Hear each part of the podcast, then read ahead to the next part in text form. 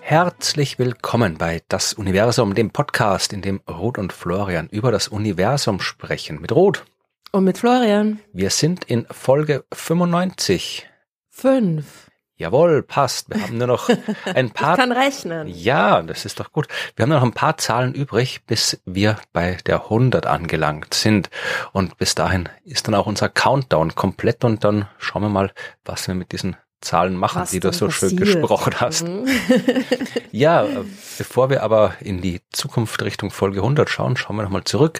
Ähm, Wir haben ja im letzten Jahr zusammen mit den Science Busters Bauern-Silvester gespielt. Das Haben wir. war sehr nett und wir haben auch äh, den einen und die andere äh, Hörer und Hörerin getroffen und das war sehr nett und ich dachte, wir erwähnen es mal, weil es ja immer nett ist, wenn man Leute trifft, die sich hier den Podcast angehört haben. Jetzt musst du nur noch ein anderes Adjektiv einfallen lassen, weil immer nett ist halt nur nett. ja, es ist aber nett. Das, es nett ist, ich meine, nett ist doch Du gut. musst dir ein bisschen, musst ein bisschen an der Nase ein Beispiel nehmen. Da ist immer alles amazing. Ja, aber amazing, Awesome. ja, Amazing. Ja, aber es war halt nett. Also ich weiß nicht. Was soll man machen, wenn's halt einfach nett war? Dann müssen die Hörerinnen und Hörer beim nächsten Mal einfach amazing und awesome sein. Dann, Ja, wir werden ab jetzt immer, also ich werde ab jetzt immer für Vorschläge, äh, um Vorschläge bitten. Äh, schlagt uns Adjektive vor, wie, wie ihr seid. ja, ja, es war auf jeden Fall nett, euch in Linz getroffen zu haben und in Wien getroffen zu haben. Ja, äh, auch äh, die, die nicht da waren und sich angekündigt hatten und wegen Krankheit ausgefallen sind. Wir äh, machen das nächstes Jahr nochmal. Da gibt's wieder die Chance. Ach so, ich habe da aber noch nicht zugesagt. Noch nicht. Nein? Ja, wir machen es aber trotzdem nochmal, oder? Das ist schon anstrengend. Ich habe mir eben gedacht, weil vielleicht könnte ich ja mal aussetzen, aber Ja, naja, nein, ich sage dann gehangen- immer ja. Gefangen. ich muss sagen, mir hat's auch in Linz sehr gut gefallen. Ich finde, ich fand irgendwie fast, diesmal fast, fast ein bisschen netter in Linz als in Wien. Also nicht, dass Wien scheiße war, aber es war in, in Linz irgendwie Nein, Linz war auch ein sehr schönes Theater. voll. Wunderschön. Ja, da sind wir nächstes Jahr auch wieder. Aber woher weißt du all diese Dinge? Ist das fix oder was? Ja, ich höre halt äh, so, was so besprochen wird, weil, Und warum höre ich das nicht? Ich weil du zum Beispiel nicht äh, Silvester aufgetreten bist, wo unser Manager auch mit dabei war und dann äh, Dinge besprochen hat. Es wird auch nächstes Jahr wieder Linz geben. Und das war schon, das habt ihr jetzt zu Silvester schon besprochen, oder was? Äh, Nein, ich habe gehört, wie es besprochen wurde und es steht im Kalender, soweit ich mich erinnere. Ah, okay. Na gut. Was noch viel näher liegt, ist äh, die Folge 100 von Das Universum, die ja live auf der Bühne stattfinden wird, im schönen Herten in der Schwarzkaue. Da werden wir live auftreten und tolle Dinge machen auf dieser Bühne. Und beim letzten Mal haben wir darüber gescherzt, dass es nur noch Restkarten gibt. Weil damals noch äh, ja viele Karten verfügbar waren, aber man sagt halt immer, es gibt nur noch Restkarten, solange es nicht ausverkauft ist. Jetzt kann man mit einiger Berechtigung sagen, dass es wirklich nur noch Restkarten gibt. Vor ein paar Tagen waren es noch ungefähr 50 Karten, die übrig waren. Das heißt, heute sind es vielleicht schon weniger und wenn ihr das hört, in ungefähr einer Woche werden es noch weniger sein vielleicht. Also da kann man jetzt mit Recht sagen, es sind nur noch Restkarten verfügbar. Wo, woher weißt du das schon wieder? Ich kümmere mich um Sachen, Bruder. Hast du einen eigenen privaten, wie viele Karten gibt's noch, Kommunikationskanal oder Nein, was? wir haben über andere Dinge kommuniziert, weil ja, äh, das passt dann auch zum Thema, in Herten nicht nur die Folge 100 von Das Universum auf der Bühne stattfinden wird, sondern auch die Premiere, die Weltpremiere der Sternengeschichten Bühnenshow, der andere Podcast, den ich mache. Der wird zum ersten Mal auf der Bühne stattfinden und da war die Show am 28. März schon ausverkauft. Die ist auch immer noch ausverkauft, aber wir haben eine Zusatzshow, einen Zusatztermin organisiert am 29., also einen Tag danach für all die, die noch kommen wollten, aber keine Karten mehr bekommen haben. Die können jetzt Karten bekommen und im Zuge dessen haben wir über Kartenverkäufe besprochen und da hat mir Verstehe. der Organisator gesagt, dass eben 250 beim Universum bei der Live-Show schon verkauft worden sind. Das heißt, es gibt noch ein paar Restkarten für die Live-Show Folge 100, das Universum und es gibt äh, ja auch noch nur noch wenige Restkarten für die Zusatzshow von Sternengeschichten live am Ist das wirklich so? 29.. Gibt's da auch nur mehr wenige Restkarten oder sagst du das jetzt nur so? Das sage ich jetzt nur so. Also da wird es wahrscheinlich noch einige geben. Da, ich habe noch kein Update, was die Karten angeht. Aber Verstehe. Ja. Also ihr, ihr könnt noch äh, versuchen, Karten zu bekommen. Wir freuen uns sehr, weil es wird nett werden. Und spielst du da zweimal das Gleiche oder lässt du dir was Unterschiedliches einfallen? Werde ich blöd und denk mir das komplette Programm aus. Ja. Vor allem die Leute sind Das ja unterschiedlich. Korrekt. Ja. Ja. Wer weiß, vielleicht gibt es Leute, die denken sich, boah, ich liebe den Florian so heiß, ich komme gleich zweimal. Ja, selber schuld. Also dann, nein, aber dann, also es wird nicht hundertprozentig identisch sein, weil ich führe kein Theaterstück auf mit einem fixen Text. Also ich werde schon Sachen sagen, vielleicht komme ich auch beim ersten Termin drauf, dass das eine Ding, der eine Text, die eine Nummer, das eine Experiment blöd war und dann mache ich es nicht mehr und mache was anderes, das wird sich alles zeigen. Aber es ist halt so wie ein Bühnenprogramm, ja. Das sollte eigentlich eine gewisse Struktur haben, die sich dann irgendwann nicht mehr so viel ändert. Und wenn ihr euch fragt, äh, ob ich auch dabei sein werde, ja, ich werde hinten sitzen und Gin Tonic trinken. Ja, vielleicht brauche ich irgendwie äh, Hilfe. Und ich werde rausschreien, oder? Darf ich, darf ich rausschreien, wenn irgendwas falsch ist oder wenn es denkt, dann Blödsinn sagst? Schon, oder? Du bist, ja, natürlich darfst du rausschreien, ich werde dich einfach ignorieren. Aber du kannst ja keine rausschreien. Da lassen wir uns was einfallen. Genau, ja. Du kriegst dann vielleicht irgendwie so einen Buzzer, den du drücken kannst, wenn Ja, genau. Oder so eine große Hand, so eine große Aufzeigehand. Ja. Oder irgend sowas, ja. Schauen wir mal. Schauen wir mal, schauen wir mal. Egal, wir wollen ja über, über Astronomie sprechen, nicht über das, was wir in Zukunft über Astronomie anderswo sprechen werden, sondern wir wollen jetzt hier live, jetzt hier in diesem Podcast über Astronomie sprechen. Und es gibt diverseste Neuigkeiten vom Mond. Un, un, sehr viele unglückliche Neuigkeiten. Ja, ich habe eigentlich Mond, fast ausschließlich unglückliche Neuigkeiten vom Mond, Ja. weil es gab in den letzten Tagen fast ausschließlich unglückliche Neuigkeiten vom Mond. Also dem Mond geht's eh gut, da muss man sich keine Sorgen machen. Also da, da ist kein Problem, der ist immer noch da, wo er ist. Und Den lässt das alles kalt, Und im macht wahrsten Sinne des Wortes. Ja. das, was er so tut. Aber wir Menschen haben ja äh, vor kurzem wieder probiert, zum Mond zu fliegen. Und zwar die Firma Astrobotic. Das wäre, wenn es denn funktioniert hätte, die erste private Mondlandung gewesen, also ohne Menschen natürlich, da wäre nur ein, ja, eine Sonde geflogen zum Mond und wäre dort gelandet. Die hat auch ein paar Instrumente an Bord gehabt von der NASA. Da gibt es anscheinend etwas, das nennt sich Commercial Lunar Payload Service Program. Eine Art, steht hier in dem Zeitungsartikel, kommerzieller Lieferdienst zum Mond. Ja, die, Miam.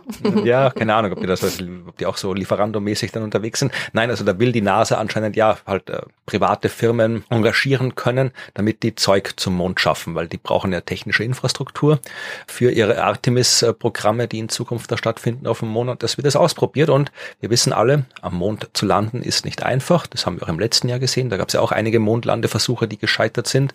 Aber diesmal ist nicht mal der Mondlandeversuch gescheitert, sondern diese Raumsonde Peregrine heißt die, der Pilger. Der Falke, oder? Ich glaube, das ist der Pilgerfalke, oder? Ich glaube, so Peregrine-Falken gibt's auch, aber ich glaube, der Falke heißt so nach dem Pilger, oder? Peregrine heißt Pilger. Behaupte ich jetzt einfach mal so. Ich, vielleicht, Also ja, ja, auch, aber der, also das ist halt einfach diese Vogelart, ne? ja, aber ich glaube, sie werden nicht die Pilger nach den Vögeln benannt haben, oder? Ist egal. Ach so, nein, nein, weil der so halt so hin und her fliegt. Ja, so, ja, ja, nein, nein. ja. Also ich Ah, Englisch für Wanderfalke, meinst, ja, der Wanderfalke. Wanderfalke, Ja. so heißt das, genau. Ja, ja, nein, der wandert. Also Ja. Die Wanderer sind nicht nach dem Falken benannt, sondern Ja, andersrum. genau. Jetzt habe ich es auch gecheckt, ja. Ja, jedenfalls diese Peregrine Mission One, die ist äh, problemlos gestartet. Das war ein Erfolg, weil die haben auch, glaube ich, eine neue Rakete benutzt dafür. Die ULA, die United Launch Alliance oder sowas, das ist irgendwie so ein Ding, wo auch, glaube ich, Alliance. Alliance. Alliance. Ja, da ist glaube ich mit Jeff Bezos auch mit dabei und so weiter. Und äh, die Rakete, die hat gut funktioniert. Die Sonde ist auch gut ins All gekommen, aber dann haben sie Probleme bekommen mit dem Treibstoff. Das heißt, das Antriebssystem war irgendwie gestört. Die Sonde kann sie nicht stabil ausrichten. Jetzt können die Solarzellen die Batterie nicht laden. Das haben sie halbwegs wieder hinbekommen, aber der Treibstoff wird irgendwie äh, nicht gehalten. Der äh, wird irgendwie da, weiß ich, der tropft da raus. Ich habe keine Ahnung, was Ja, er macht. ein Loch, ein Leak. Ein Loch. Ach, ein Loch. Loch. Ja. Meine Güte, ein Loch. Ähm, eine, eine Irregularität. Ja. Ja, ja, ein, Ja. Ein, ein, das war einfach irgendwo, es ist irgendwo Treibstoff ausgetreten. Also es ist nicht durch die, es haben sich Leute in unserem Telegram-Kanal auch gefragt, wie denn die jetzt durch diese Manöver so viel Treibstoff hat verbrauchen können. Nein, nein, sie hat nicht, also sie hat schon auch durch die zusätzlichen Manöver, die sie jetzt gebraucht hat, um sich zur Sonne auszurichten, Treibstoff verbraucht. Aber das Hauptproblem war, dass sie weiterhin Treibstoff verloren hat. Ja. Durch ein Loch. Blöd. Ja, jedenfalls äh, wird diese äh, Peregrine One nicht auf dem Mond landen. Also da muss man jetzt schauen. Also es gibt, glaube ich, noch einen zweiten Versuch, sowas zu machen und die Instrumente, die die NASA da raufbringen hätte wollen, die gibt's eh auch in Kopie. Die werden halt dann mit anderen Flügen vermutlich auf dem Mond transportiert, wenn dann wieder welche stattfinden. Also da die Mondmission ist jetzt dadurch nicht gefährdet. Aber ja, es waren auch Leute, es waren auch Leute drauf, die sich, also Leute, äh, es waren äh, tote Leute, Teile von toten Leuten, also Asche. Äh, Was?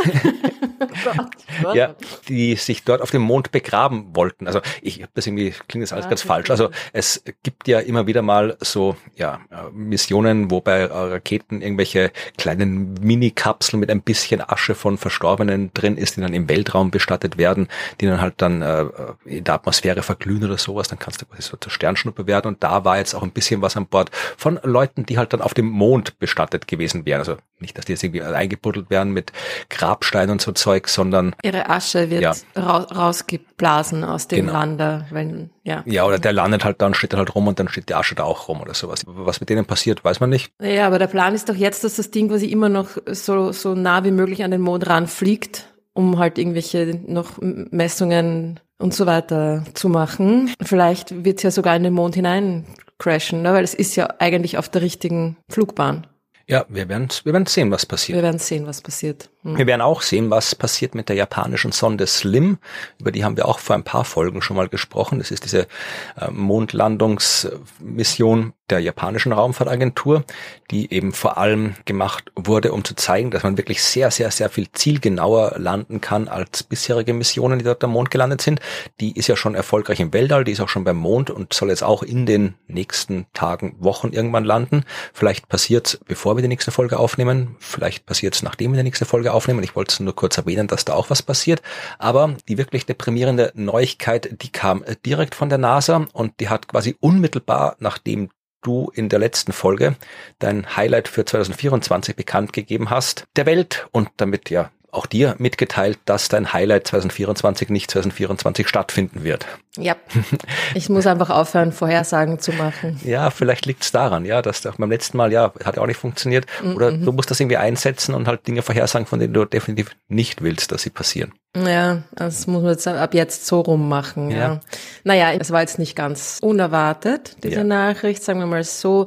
Wir hätten alle gehofft, dass es noch klappt, aber es ist jetzt auch nicht jetzt die, die Riesenenttäuschung ja. und Mega-Neuigkeit, dass es doch noch verschoben wird. Aber, aber lang, also das hat mich dann ein bisschen... lass mich mal die Nachricht erklären. Entschuldigung. Vielleicht weiß es ja jemand aus der Hörerschaft noch nicht, damit wir alle gleichermaßen deprimiert sind. Mm. Die Artemis 2 Mission, ja, also da, wo vier Menschen in einem Raumschiff zum Mond fliegen, den Mond umkreisen und wieder zurück zur Erde fliegen, als Vorbereitung für Artemis 3, wo dann die Menschen auch tatsächlich auf dem Mond landen. Diese Artemis 2 Mission wäre geplant gewesen für November 2024, also in diesem Jahr noch.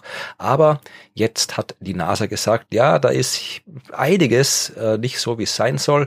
Es habe gelesen, dass die Lebenserhaltungssysteme äh, bisschen Probleme sind. Da müssen Hardware-Komponenten ausgetauscht werden, irgendwelche Vibrationstests Tests äh, bei den Batterien haben nicht äh, funktioniert und das äh, Spaceship von SpaceX oder Starship von SpaceX, das funktioniert auch noch nicht so, wie es sein soll. Ja, es explodiert, ne? Das ist nicht so, ja, es sein soll. Also es ist einiges, was noch nicht äh, richtig funktioniert. Und deswegen wird jetzt die Artemis 2 Mission frühestens 2025 stattfinden und zwar frühestens im September September 2025. Also sie haben es fast um ein ganzes Jahr verschoben, mhm. was schade ist.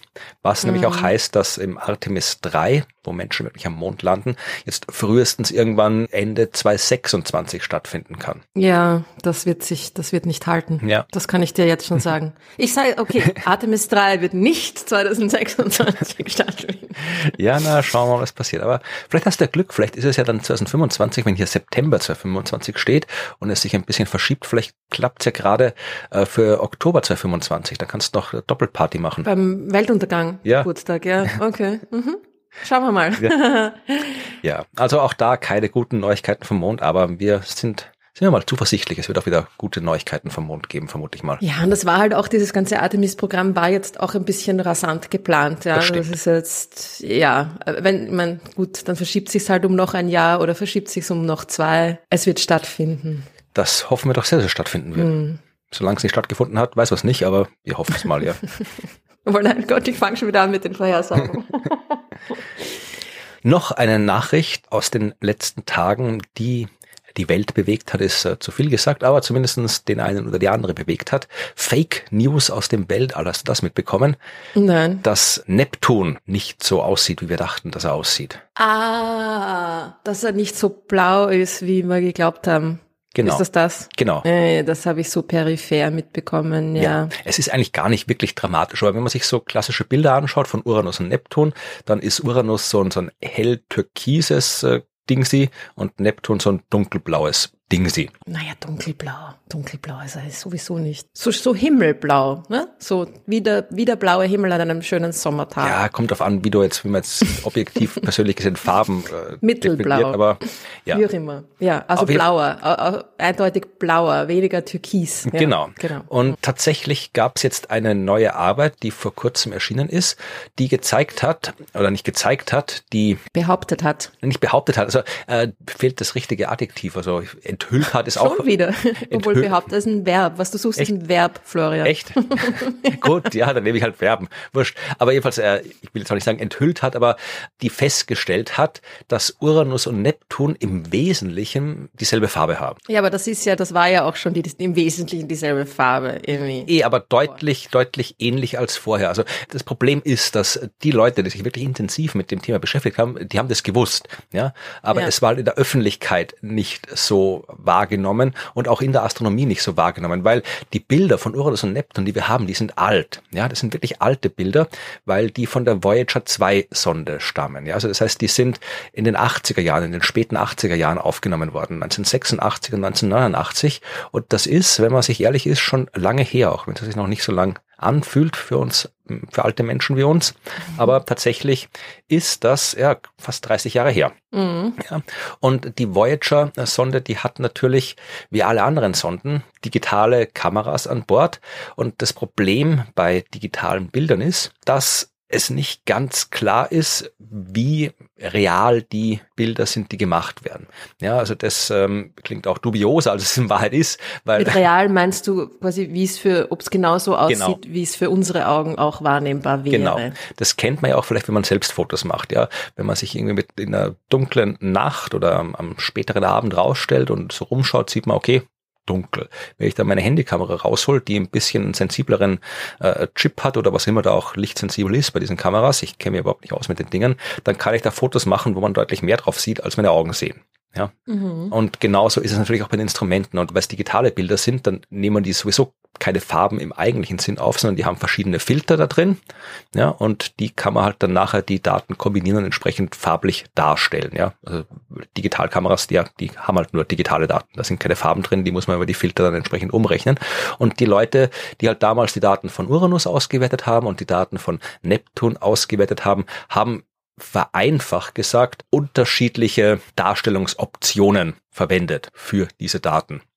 Ja? Mhm. Also unterschiedliche Sättigungswerte und so weiter, damit man halt einfach besser sieht, was da Gleich abgeht. viel sieht. Mhm. Ja, weil mhm. das ist ja auch etwas, was äh, in der Astronomie wichtig ist, zu verstehen, dass wenn wir Bilder vom Himmel machen, dann tun wir das nicht nur, weil wir es schön finden, was da zu sehen ist. Das tun wir auch, aber hauptsächlich wollen wir sehen, was da ist. Wir wollen die Daten haben. Und wenn es äh, praktisch ist für die äh, Gewinnung von Daten, dass man den Kontrast irgendwie absurd einstellt oder das Ganze in irgendwelchen Regenbogenfarben einfärbt oder sonst irgendwas macht, dann macht man das halt, weil es darum geht, die Information zu bekommen und nicht irgendwie ein möglichst reales Bild des Dings und mit real ist halt gemeint ein Bild, das so aussieht, wie es unsere Augen sehen würden. Das ist nicht das Ziel, weil deswegen haben wir ja den ganzen, den ganzen Blödsinn mit diesen extrem komplexen und teuren Instrumenten, dass wir eben mehr sehen als unsere Augen, weil sonst mhm. könnte man das alles sparen, wenn man nur das sehen wollen, was unsere Augen sehen. Das heißt also aus wissenschaftlicher Sicht ist es mal vollkommen normal, dass man halt da ja Bilder von dem Planeten erstellt, die halt irgendwie ausschauen, solange wir die Daten kriegen. Und äh, in dem Fall haben die Uranus-Bilder und die Neptun-Bilder dazu geführt, dass die Färbung deutlich unterschiedlich ist. Und das war auch den Leuten durchaus bewusst, dass es ist. Also weil das haben die ja absichtlich so gemacht und auch in der Astronomie hat man es gewusst, aber es ist dann halt irgendwie auch ja ein bisschen, bisschen in Vergessenheit gelangt. Also der Autor, der Hauptautor dieser neuen Arbeit hat gesagt, obwohl die künstlich gesättigte Färbung damals unter Planetenforschern bekannt war, die Bilder wurden anfangs mit erklärenden Bildunterschriften veröffentlicht, war diese signifikante Information mit der Zeit verloren gegangen. Ja, also die Leute haben halt dann einfach nur noch die Bilder genommen ohne die Unterschriften. Und äh, die Medien haben es natürlich auch entsprechend weiter verbreitet. Und jetzt hat eben Patrick Irwin von der Uni Oxford mit äh, seinen Kolleginnen und Kollegen diese neue Arbeit geschrieben. Und da halt wirklich mit auch Daten vom äh, Hubble-Teleskop und vom Very Large-Teleskop in äh, Chile genau geschaut, okay, wie ist es jetzt wirklich? Und hat da jetzt neue Bilder gemacht. Und wenn man sich die anschaut und vergleicht, ja, dann ist farblich fast kein Unterschied mehr zwischen Neptun und Uranus zu sehen. Hm.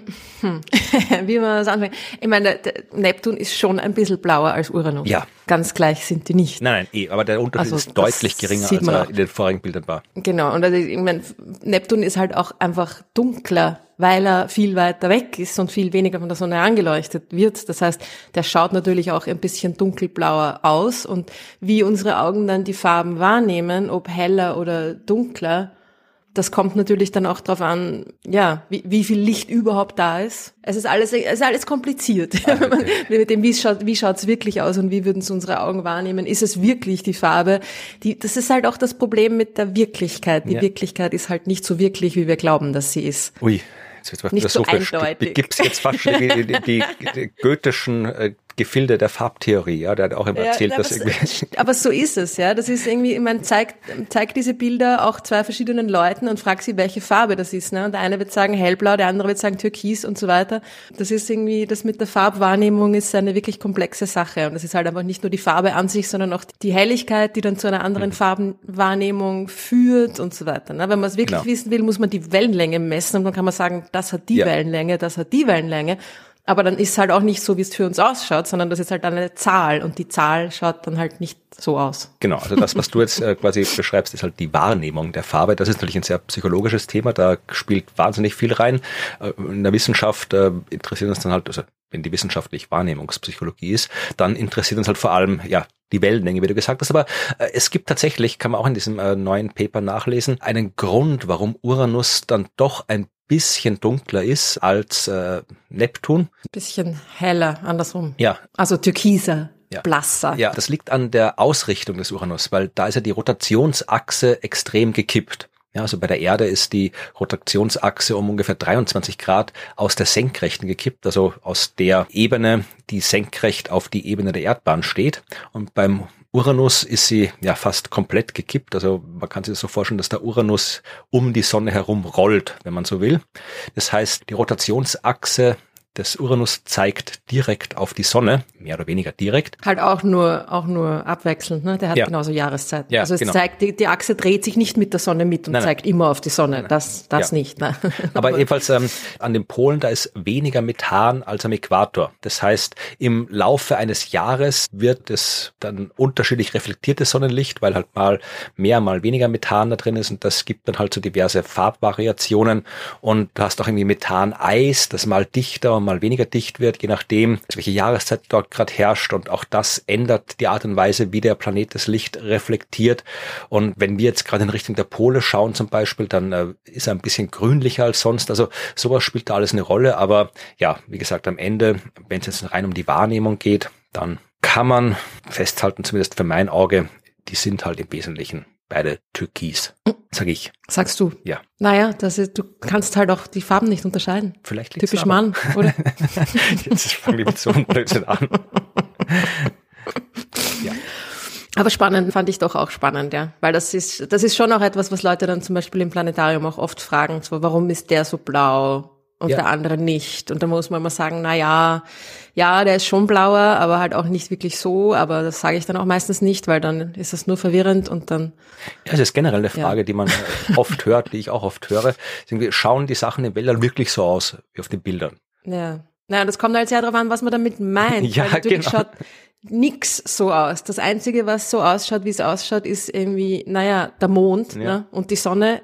aber die, für den Rest, gut, die, die größeren Planeten auch noch. Aber für, die, für all die anderen Dinge ist ja auch irgendwie, reicht ja unsere, die Sensitivität unserer Augen auch nicht. Ja. Das sind ja alles lang belichtete Bilder und mh, das heißt, auch wenn die Farben dann, beim Hubble zum Beispiel, ne, hat man das so, die Filter so gelegt, meistens oft, kommt auch drauf an, aber dass die Farben quasi so mehr oder weniger unserer Farbwahrnehmung, der Farbwahrnehmung unserer Augen entspricht. Ja, aber- aber, natürlich haben wir die Sensitivität nicht, weil wir keine zweieinhalb Meter großen Augen haben. Genau. Und irgendwie ist es alles ein bisschen. Ja, also ja. Dinge im Weltall würden so ausschauen, wie auf den Bildern, wenn wir irgendwie zweieinhalb Meter große Augen hätten, im Weltall schweben würden und noch irgendwie. Und ein paar Stunden drauf, drauf schauen, ohne zu blinzeln. genau, so ungefähr und das Ganze irgendwo abspeichern könnten. Dann hast du irgendwie bei äh, James Webb äh, und auch bei Hubble ein bisschen, die sehen dann auch Infrarot zum Teil, ja, und James Webb sieht nur Infrarot. Das heißt, das schaut nix so aus, wie es genau. schaut. Ja, also ja, die Bilder, die die Astronomie veröffentlicht, sind schön, aber es sind wissenschaftliche Bilder und deren Zweck ist es, wissenschaftliche Informationen zu liefern und nicht so auszuschauen, wie sie in echt ausschauen, weil in echt, wie gesagt, wenn man in echt unsere Augen meint, dann schaut da gar nichts aus im Weltall. Ja, und das ist halt, also ich muss jetzt nochmal sagen, dieses in echt, man muss ja. sich da irgendwie davon lösen, ja. von diesem, was ist wirklich und wahr und so. Ne? Das, das ist ja auch nicht das, im Gegensatz zu dem, was man, viele Leute glauben, viele, auch viele Wissenschaftler, nicht das, worum es in der Wissenschaft geht. Ja? Es geht nicht um die Wirklichkeit. Es geht um ein Modell, äh, um das zu beschreiben, was ich beobachte. Und irgendwie das mit der Wirklichkeit ist irgendwie. Wie geht der Spruch? Die Wirklichkeit, die Wirklichkeit trägt wirklich ein Forellenkleid. Was? Das habe ich noch nie beim Leben gehört. Hast du Was? genommen? Kennst du niemand von wem ist denn das? Ich habe keine Ahnung. Forellenkleid. Was soll das ja, heißen? Na, aber das passt doch auch sehr gut zu den beiden Planeten. Türkis, blau. Ja, Moment. aber Forellenkleid. Von wem ist das Forellen? André Heller, natürlich. Ja. Die, hm. okay, gut, der war, der war auch immer drauf. Also. das heißt er auch. Die Wirklichkeit, die Wirklichkeit trägt wirklich ein Forellenkleid und dreht sich stumm und dreht sich stumm nach anderen um andere Wirklichkeiten, Wirklichkeiten um. um. Genau. Das ist gut, oder? Aber genau so ist es. Da ist, ich, da ist viel Wahrheit in dem Satz, wenn man sich das genauer überlegt. Ja, aber jetzt ist eigentlich schon klar, äh, wie dein Outfit für den Auftritt der Folge 100 aussehen wird. Ein Forellenkleid. ja. Oh, gut. Hätten wir das auch gleich erledigt. Ja. Ne? gut, nachdem wir das äh, überraschenderweise geklärt haben, kommt jetzt die eigentliche Geschichte. Gut. Die eigentliche Geschichte hat wieder zwei unserer Lieblingsthemen kombiniert, aber auf eine ja, höchst seriöse und wissenschaftliche Art und Weise. Was sind unsere zwei Lieblingsthemen hier in diesem Podcast? Das eine sind natürlich Asteroiden mhm. und das andere sind äh, außerirdische Raumschiffe, die sich als Asteroiden verkleiden. Fast hättest du nach äh, außerirdische aufgehört, wäre es richtig gewesen. Nein, aber du bist, bist äh, richtig dabei. Äh, es geht um Asteroiden und es geht um außerirdisches Leben. Es geht um die Hypothese der Panspermie. Mhm. Ich weiß nicht, ob wir über die schon mal ausführlich gesprochen haben. Ich glaube nicht, aber jetzt werden wir es tun. Also Panspermie beschäftigt sich mit der Frage, wie das Leben auf der Erde entstanden ist, beziehungsweise mit der Frage, ob das Leben auf der Erde entstanden ist. Also wir wissen, dass irgendwie seit dreieinhalb Milliarden Jahren ungefähr gibt Leben auf der Erde und wir haben Hypothesen aus der Biologie, wie das entstanden sein könnte. Also irgendwie so RNA-Welthypothese heißt das, dass irgendwie ja die komplexeren DNA-Moleküle aus simpleren RNA-Molekülen entstanden sind und so weiter. Und davor aus diversen, ja, irgendwelchen rein chemischen Vorgängen sind dann irgendwie Vorgänge geworden, von denen man dann sagt, okay, das ist jetzt Biologie äh, und nicht mehr Chemie, so sich selbst reproduzierende Moleküle und so weiter. Da gibt es jede Menge Wissenschaft dazu. Aber es gibt darüber hinaus auch die Hypothese, dass äh, das Leben nicht auf der Erde entstanden ist, sondern anderswo und quasi aus dem Weltall auf die Erde gekommen ist. Und bevor sich da jetzt jemand äh, was Falsches vorstellt, ich meine jetzt nicht das, was irgendwelche komischen, ja, Erich von Däniken und Erich von Däniken Lookalikes irgendwie erzählen, dass irgendwelche Götterastronauten gekommen sind und mit irgendwie außerirdischer Gentechnik da irgendwelche äh, Lebewesen manipuliert haben und dann sind die Menschen entstanden oder wir in Wahrheit irgendwelche äh, Aliens sind von früher, die da Bruch gelandet sind oder sonst irgendwas. Also das, darum geht's überhaupt nicht. Es geht wirklich darum, dass eben die simpelsten Lebensformen wirklich irgendwelche, ja, in dem Fall irgendwelche, ja, Mikroorganismen, irgendwelche Bakterien, Archeen, irgendwas ganz, ganz Simples aus dem Weltall von anderswo auf die Erde gelangt ist und sich dort halt dann im Zuge der Evolution so entwickelt hat, wie es wir eben in der Wissenschaft bis jetzt herausgefunden haben. Das ist die Panspermie-Hypothese. Weißt du, was ich mich frage? Ja, frag dich. Warum, warum das äh, Spermie heißt? Was ist mit den Eiern? Warum heißt das nicht Pan-Ovuli oder wie das da heißen würde? Es geht immer nur, es ist ja immer so typisch so eine, die, die, die, die, die Männer verbreiten ihren Samen über, über das ja. Universum, oder?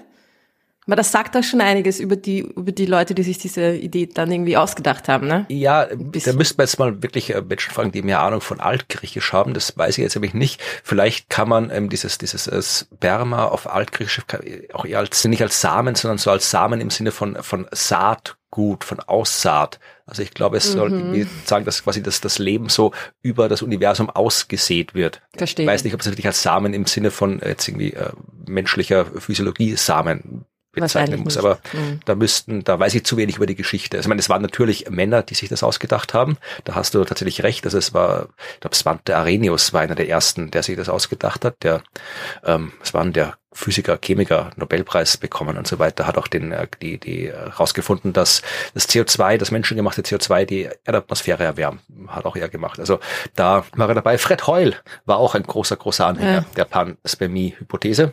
Der hat sie dann ein bisschen zu weit. Äh, dann wundert er gar nichts mehr.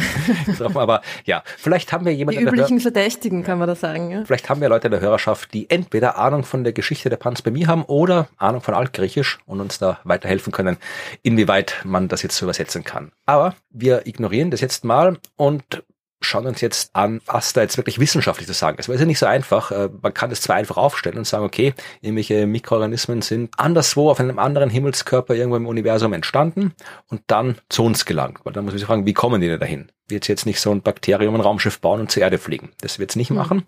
Aber es könnte zum Beispiel ja irgendwo im Gestein leben und dann schlägt auf diesem anderen Himmelskörper ein Asteroid ein. Dabei wird Gestein ins Weltall geschleudert von dem Planeten. Dann fliegt dieses Gestein durchs Weltall trifft irgendwann auf die Erde und schlägt dort ein und schon haben wir die Lebewesen, die auf einem anderen Himmelskörper entstanden sind, hier bei uns. Mhm. Das wäre quasi so der Mechanismus und wie gesagt, da kann man sich jetzt fragen, Erstens, wie wahrscheinlich ist es, dass anderswo Leben entsteht? Zweitens, wie wahrscheinlich ist es, dass das in einem Asteroid zur Erde gelangt? Und drittens, wie wahrscheinlich ist es, dass dieses Leben das alles überlebt? Und das sind alles Fragen, auf die wir nicht wirklich eine gute Antwort haben. Es ist so wieder so eine, so eine Art äh, alternativer Drake-Equation. Ja. Da kann man eine Wahrscheinlichkeit an die andere rein und kommt drauf. Hm. so ungefähr ist es. Aber in dem Fall haben wir jetzt zumindest bei ein paar dieser Fragen tatsächlich seit einiger Zeit Daten, die uns dabei helfen, das herauszufinden oder ein bisschen besser herauszufinden, als wir es vorher herausfinden konnten, weil vorher konnten wir es gar nicht herausfinden. Denn seit ein paar Jahren wissen wir Bescheid über was wissen wir Bescheid, Ruth? Was haben wir vor ein paar Jahren entdeckt, was relevant ist in diesem Kontext? Ui. Du hast das eh schon irgendwie am, am, am Anfang erwähnt. Na, Oumuamua. Oumuamua, genau. Oumuamua äh, war sehr, sehr wichtig und ist sehr, sehr wichtig für diese Frage, weil Oumuamua, dieser Asteroid, der 2018 glaube ich, war es, entdeckt worden ist, war das erste Objekt, das wir gesehen haben, das tatsächlich von außerhalb des Sonnensystems in unser Sonnensystem geflogen ist, dieser mhm. Asteroid. Ja, davor haben wir zwar gewusst, die Dinger muss es geben, aber wir haben keinen gesehen und jetzt haben wir einen gesehen. Wir haben noch einen zweiten gesehen, nämlich Borisov, den haben wir 2020, glaube ich, entdeckt. Also wir kennen jetzt zwei Objekte, zwei Asteroide, die aus dem interstellaren Raum ins Sonnensystem gekommen sind. Ja, und damit haben wir jetzt zumindest mehr Daten als vorher. Noch nicht so viele Daten, aber wir haben mehr Daten als vorher und mit diesen Daten kann man was anstellen und mit diesen Daten wurde was angestellt, nämlich drei, in dem Fall auch Männer, David Chow, Peter Plafchan und Michael Summers, die von irgendwo sind und äh, das ist irgendwo liegt in den USA. Äh, die sind von Universität in, wo ist denn das? Äh, Vancouver, nee, Vancouver ist nicht. Was ist ein VA für ein Bundesland in den USA? Virginia. Virginia. Okay. Es ist Virginia. Ja. Es ist Virginia, okay. Genau, also die sind aus Virginia, diese drei Herren, und die haben einen Artikel geschrieben mit dem schönen Titel The Implications of O Murmur on Panspermia und haben sie angeschaut, was das ist. Ja, also Sie haben es erstmal festgehalten, was braucht denn Panspermie, was ich schon gesagt habe. Wir brauchen viele felsige Objekte, die von anderen Planetensystemen weggeschleudert werden, die Erde erreichen. Die Objekte müssen vom Planeten kommen, auf denen es Leben gibt und das Leben muss die Bedingungen im All und äh, die starke Beschleunigung beim Einschlag dann auf der Erde aushalten. Und da zumindestens, also was das angeht, da wissen wir tatsächlich, es gibt Leben, das das kann. Auch den Einschlag, auch die, die Hitze. Ja, ja, so ja, ja. Also da wissen wow. wir, dass es gibt, da sind Experimente durchgeführt worden, ja. Also man hat tatsächlich diverse Mikroorganismen stark beschleunigt. Also ich glaube mit so einer Art, ja, Kanone. Zentrifuge. Hm. Ja, also mit Zentrifugen und Kanonen. Also man hat mit Zentrifugen äh, die Widerstandsfähigkeit gegen starke Beschleunigungen ausprobiert. Man hat äh, die mit Kanonen irgendwo gegen eine Wand, ich weiß irgendwo hat man die hingeschossen. Ja, also irgendwas hat die Wissenschaftler gemacht und hat tatsächlich auch rausgefunden, okay, die können auch quasi wirklich so starke Beschleunigungsänderungen aushalten, wie soll ist bei einem Einschlag. Wir wissen, dass äh, Mikroorganismen auch Hitze sehr gut aushalten können. Wir wissen, dass Mikroorganismen auch Kälte gut aushalten können, Strahlung gut aushalten können. Also wir wissen, dass es Mikroorganismen gibt, zum Beispiel den Bacillus subtilis, der ist in diesem Paper erwähnt worden. Gibt aber auch noch andere, die das können. Also wir wissen, es gibt Mikroorganismen, die können das überleben. Die können tatsächlich sogar Beschleunigungskräfte überleben, die zwei bis fünfmal höher sind als beim Einschlag eines, eines Meteoriten. Ja, wow. Also das können die aushalten. Die sind zäh, die Viecher. Und wenn die jetzt tief genug im Gestein drin sind, dann äh, tut denen auch die Strahlung im Weltall nix, die da rumfliegt. Also, weil das Gestein schützt ja ganz gut. Also wenn die da an der Oberfläche draußen kleben, eher nicht. Aber wenn die tief im Gestein sind, dann ist es kein Problem. Und wir wissen auch, erkennen wir auch von der Erde, es gibt auch Mikroorganismen, die bei uns Kilometer tief im Gestein leben. Auch das geht. Auch das äh, wissen wir, dass es gibt. Also das ist nicht der Punkt, der das Problem macht bei der Panspermie. Also wir wissen, es gibt Lebewesen, Mikroorganismen, die könnten das alles aushalten. Ja, wir kennen auch äh, Mikroorganismen, die wirklich so in so eine Art Winterschlaf ist das falsche Wort, aber so ein Dauerstadium verfallen können. Die können auch so eine Art mhm. Sporen bilden und dann, wenn die Bedingungen besser sind, wieder zurück zum Leben erwachen. Also auch das wissen wir. Also das ist der Punkt, wo wir am meisten wissen, weil wir da viel Forschung hier Kann auf der Erde Experimente können. machen. Ja. Und hm. alles, was wir da bis jetzt rausgefunden haben, sagt uns, okay, es ist jetzt nicht unwahrscheinlich, dass Mikroorganismen diese ganze Reise überstehen können. Ja, vielleicht jetzt nicht, wenn der aus der Andromeda kommt und irgendwie paar Milliarden Jahre durchs Weltall fliegt, dann eher nicht, aber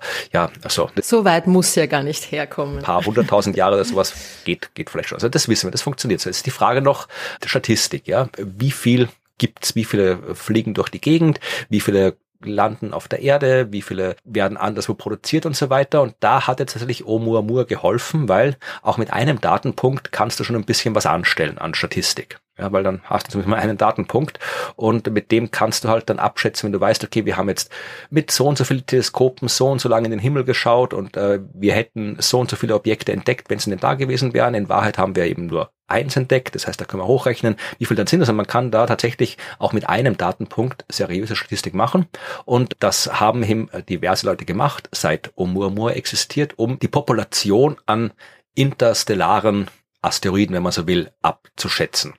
Ja, und mhm. da kommt man dann eben auf Werte zum Beispiel von 0,2 Objekten pro Kubik astronomische Einheit. Also Objekte, die ähnlich groß wie Oumuamua sind. Und Oumuamua war schon ein Brocken, der war ein paar hundert Meter groß, wenn ich es richtig in, im Kopf habe. Aber wie kann man da jetzt äh, von einem Objekt irgendwie da eine, eine statistische Abschätzung machen, naja, die Sinn macht? Du weißt, Oumuamua ist da. Mhm. Davor hast du überhaupt nichts gewusst, ja. Da hast du gewusst, die könnte es geben, aber vielleicht gibt es nicht. Also vielleicht kommen die nicht, äh, kommen die oft, kommen die nicht, aber dann haben wir Oumuamua gehabt. Okay, dann haben wir gesagt, okay, den haben wir jetzt entdeckt mit diesem Teleskop. Wir wissen, wie hell Oumuamua ist. Wir können genau sehen, okay, der ist in dem Abstand von der Erde er so und so groß und so weiter. Also da können wir quasi abschätzen, das haben wir jetzt gesehen und wir haben so und so lang hingeschaut und wir jetzt länger hingeschaut hätten, dann hätten wir mehr davon entdecken können. Du musst dazu auch noch ein paar Simulationen machen. Also du musst so Simulationen machen von Planetensystemen, Planetenentstehung, die sagen dir dann, wie viele Objekte quasi rausgeschleudert werden aus so einem Planetensystem. Das wissen wir auch. Wir kennen ja die Asteroiden, die bei uns da sind im Sonnensystem. Die sehen wir mhm. auch.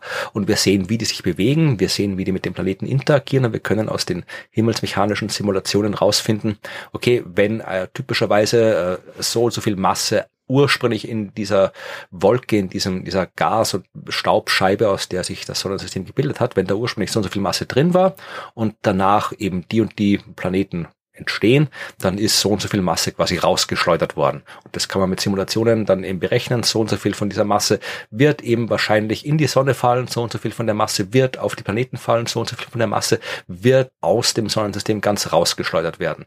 Und diese Ergebnisse der Simulation, die kannst du halt dann mit Beobachtungen abgleichen, wenn du Beobachtungen hast.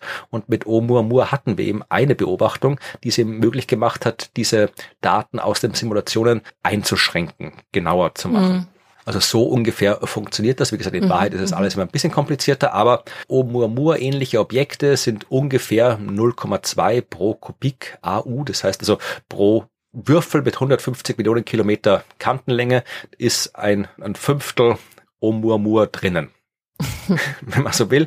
Wir wissen auch ungefähr 10 hoch 15 dieser äh, Objekte sind so in einer typischen Ortschen Wolke und äh, die produzieren dann auch neue Asteroiden durch Kollisionen, neue Bruchstücke und so weiter. Die landen dann auch im interstellaren Medium irgendwo draußen. Und es gibt eben da auch diverse Studien, die halt sagen, wenn man das jetzt alles zusammennimmt, ein Planetensystem während einer typischen Lebenszeit eines Planetensystems, also unser Sonnensystem während der Zeit, in der das Sonnensystem existiert, produziert ungefähr 10 hoch 11 interstellare Asteroiden. Wow. Aber die auch von Planeten kommen. Oder überhaupt? Ja, überhaupt. Also alles, also äh, unser Sonnensystem in seiner Lebenszeit schmeißt 10 hoch 11. Ich überlege, welche Zahl das ist. 10 hoch 9 ist eine Milliarde. Das heißt, das sind dann 100 Milliarden, oder? Ja. Ja. Aber es, heißt, es, gehen, es gelten ja quasi nur Asteroiden, die vorher Teil eines Planeten waren, oder? Ja, Man nimmt mal an, dass sich auf einem Asteroiden allein jetzt nicht so das Leben bilden kann. Ja, na, wir, wir sind noch nicht bei der Panspermie. Jetzt geht es ah, einfach okay. nur mal um herauszufinden, wie viele interstellare Asteroiden schwirren da so rum. Ja, das ist mal ja, die erste verstehe. Zahl. Und mhm. da war eben eine Studie, die gesagt hat, okay, ein Planetensystem während seiner Lebenszeit ungefähr 100 Milliarden Objekte werden da produziert. Und dann kann man sich auch fragen, okay, äh, wie viel kommen denn jetzt da auf die Erde während der Entstehung des Sonnensystems. Also wie viel kommen ins Sonnensystem, während das Sonnensystem entstanden ist. Das hat man auch abgeschätzt in einer anderen Arbeit, während das Sonnensystem entstanden ist. Also gerade in dieser Phase, diesen paar hundert Millionen Jahren der Planetenentstehung, in dieser Phase hat das Sonnensystem jetzt rein statistisch 10 hoch 4. Das ist das nochmal? 10.000?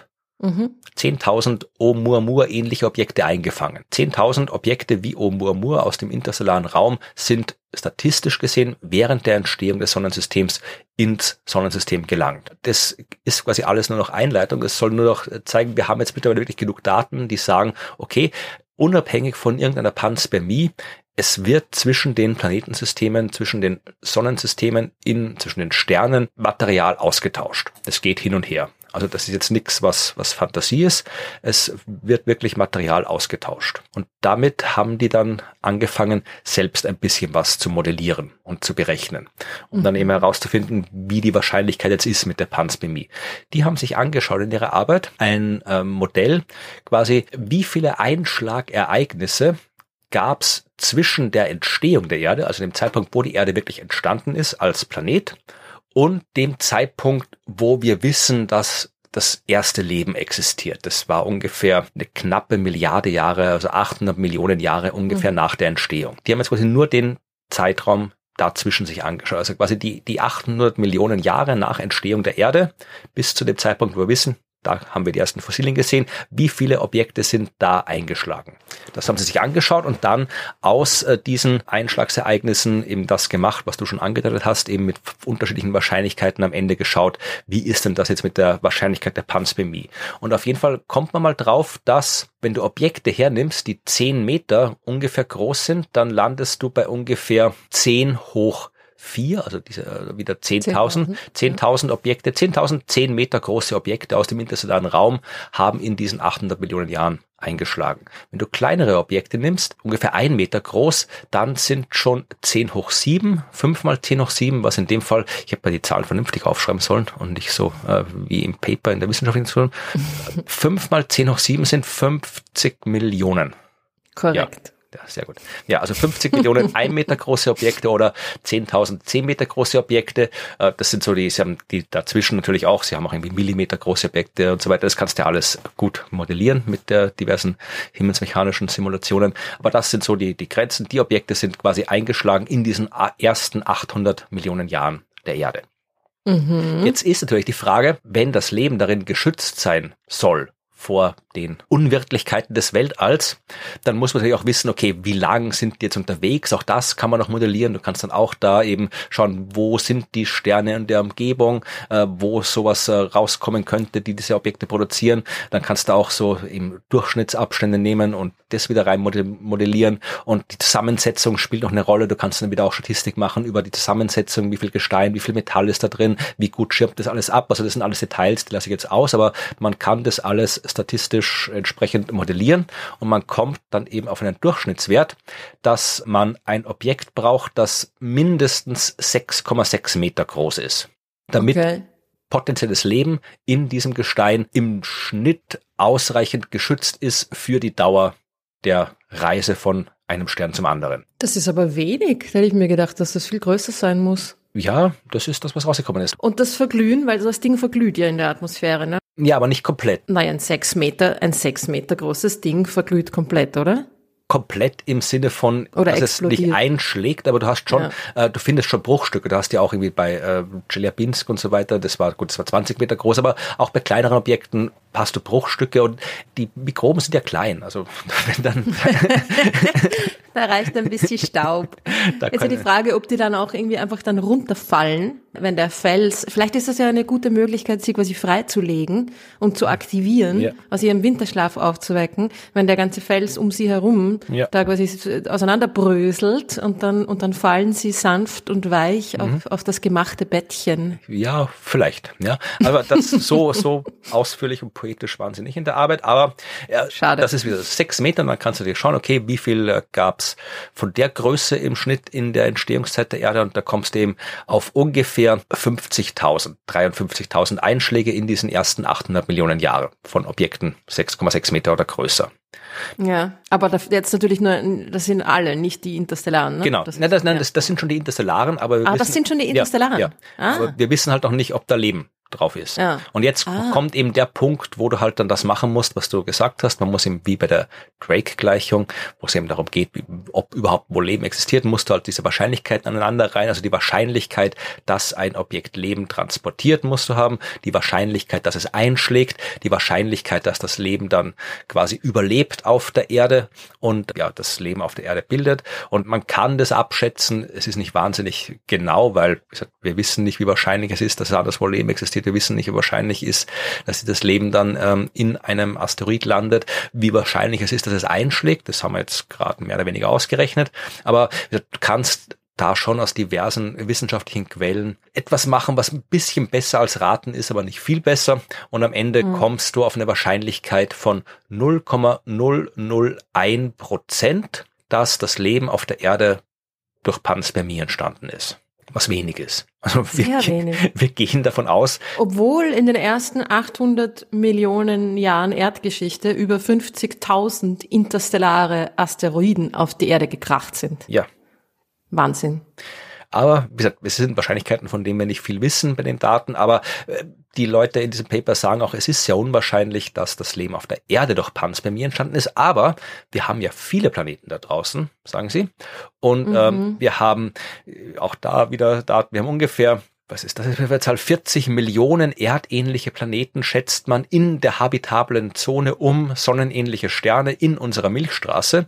Wie viel nochmal die Zahl? Äh, 4 mal 10 hoch 9. Ja, Milliarden. Ja, ja, ja genau. Das genau. sage ich nämlich auch immer. Ja. Milliarden. Genau. Ja. Mhm. Also 40 Milliarden erdähnliche Planeten in der habitablen. Zone um sonnenähnliche Sterne. 40 Milliarden Schätzt man. potenziell erdähnliche Planeten. Genau. Wahnsinn. Wir wissen halt nicht, wie viele da wirklich erdähnliche Bedingungen haben und wir wissen nicht, ob da Leben drauf existiert, aber auch das kannst du alles in diese statistische Maschinerie schmeißen und dann kommen die zu dem Schluss, dass ungefähr, ja, ungefähr 100.000 Planeten könnten Leben haben, das aus Panspermie entstanden ist in unserer Milchstraße. Aber wenn das auf der Erde so unwahrscheinlich ist, wieso ist das dann auf anderen Planeten nicht so unwahrscheinlich? Weil das, was das unwahrscheinlich macht, ist ja das, was bei anderen Planeten auch unwahrscheinlich wäre, nämlich die ganze biologische Überlebensgeschichte. Oder es ist einfach nur eine statistische Sache, es ist so und so unwahrscheinlich, das heißt, bei 40 Milliarden Planeten bleiben trotzdem irgendwie 100.000 über. so, so ungefähr könnte. ist es. Verstehe. Ja, ja okay, okay. Hm. Also wir wissen es nicht, wir werden es vielleicht rausfinden, vielleicht auch nicht. Also dazu müssen wir halt wirklich mal entweder Leben finden, anderswo als auf der Erde, um das zu vergleichen, oder ja, keine Ahnung, was passieren müsste. Irgendwie einen Meteorit einschlagen, auf dem irgendwelche Viecher drauf leben oder sowas. Wenn, wenn die so oft auf der Erde einschlagen, ich meine, kann man das bei Meteoriten, die, die man findet, quasi auch schon dann sagen, der war, der war möglicherweise interstellar? Oder kann man da irgendwie? Vielleicht kann man, vielleicht auch nicht. Also es gab ja auch schon mal den Fall eines Meteoriten, äh, das war in dem Fall ein Mars-Meteorit, äh, wo man geglaubt hat, Spuren von Leben zu finden, fossile Spuren von Leben zu finden. Ist ja damals sogar äh, Bill Clinton in einer Pressekonferenz hingegangen extra und hat gesagt, wie könnte die größte Entdeckung ever sein. Also hat sich dann nicht bestätigt. Also man könnte also so fossile Spuren von Mikroorganismen, die könnte man schon finden, wenn die in Meteoriten drin sind. Man kann vermutlich auch herausfinden, ob die Objekte Meteoriten, ob die interstellar sind. Ähm, ich, meines Wissens nach hat man bis jetzt noch keine interstellaren Meteoriten auf der Erde gefunden, aber man hat was anderes gefunden und das ist der eine Nachsatz, den ich noch habe zu dieser Arbeit, oder nicht Nachsatz, die, die Nachgeschichte in dem Fall, mhm. äh, eine andere aktuelle Arbeit, die sehr gut zu der passt. Diese Geschichte spielt im Drachenpalast. Mhm. Und der Drachenpalast ist... Auf der dunklen Seite des Mondes.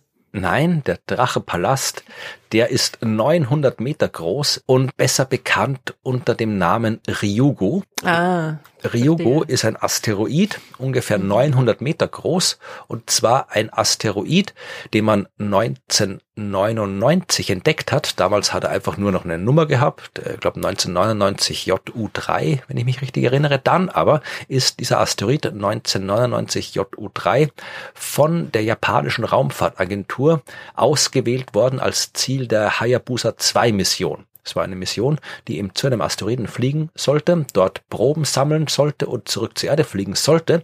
Und sie hat all das gemacht. Und mhm. damit man eben einen schönen Namen hat, gab es dann ja auch so eine Art Wettbewerb wieder, wo man dann eben einen Namen gesucht hat. Und deswegen hat dieser Asteroid dann den Namen bekommen, den er hat, Ryugu. Und ich zitiere jetzt hier, er wurde nach dem Unterwasserpalast des Drachengottes Ryujin aus einer japanischen Sage benannt. Der Fischer Urashima Taro besuchte diesen Palast und brachte eine schwarze Kiste mit Geheimnissen zurück. Mhm. Haben sie wirklich gedacht, das passt dann gut. Der Drachenpalast.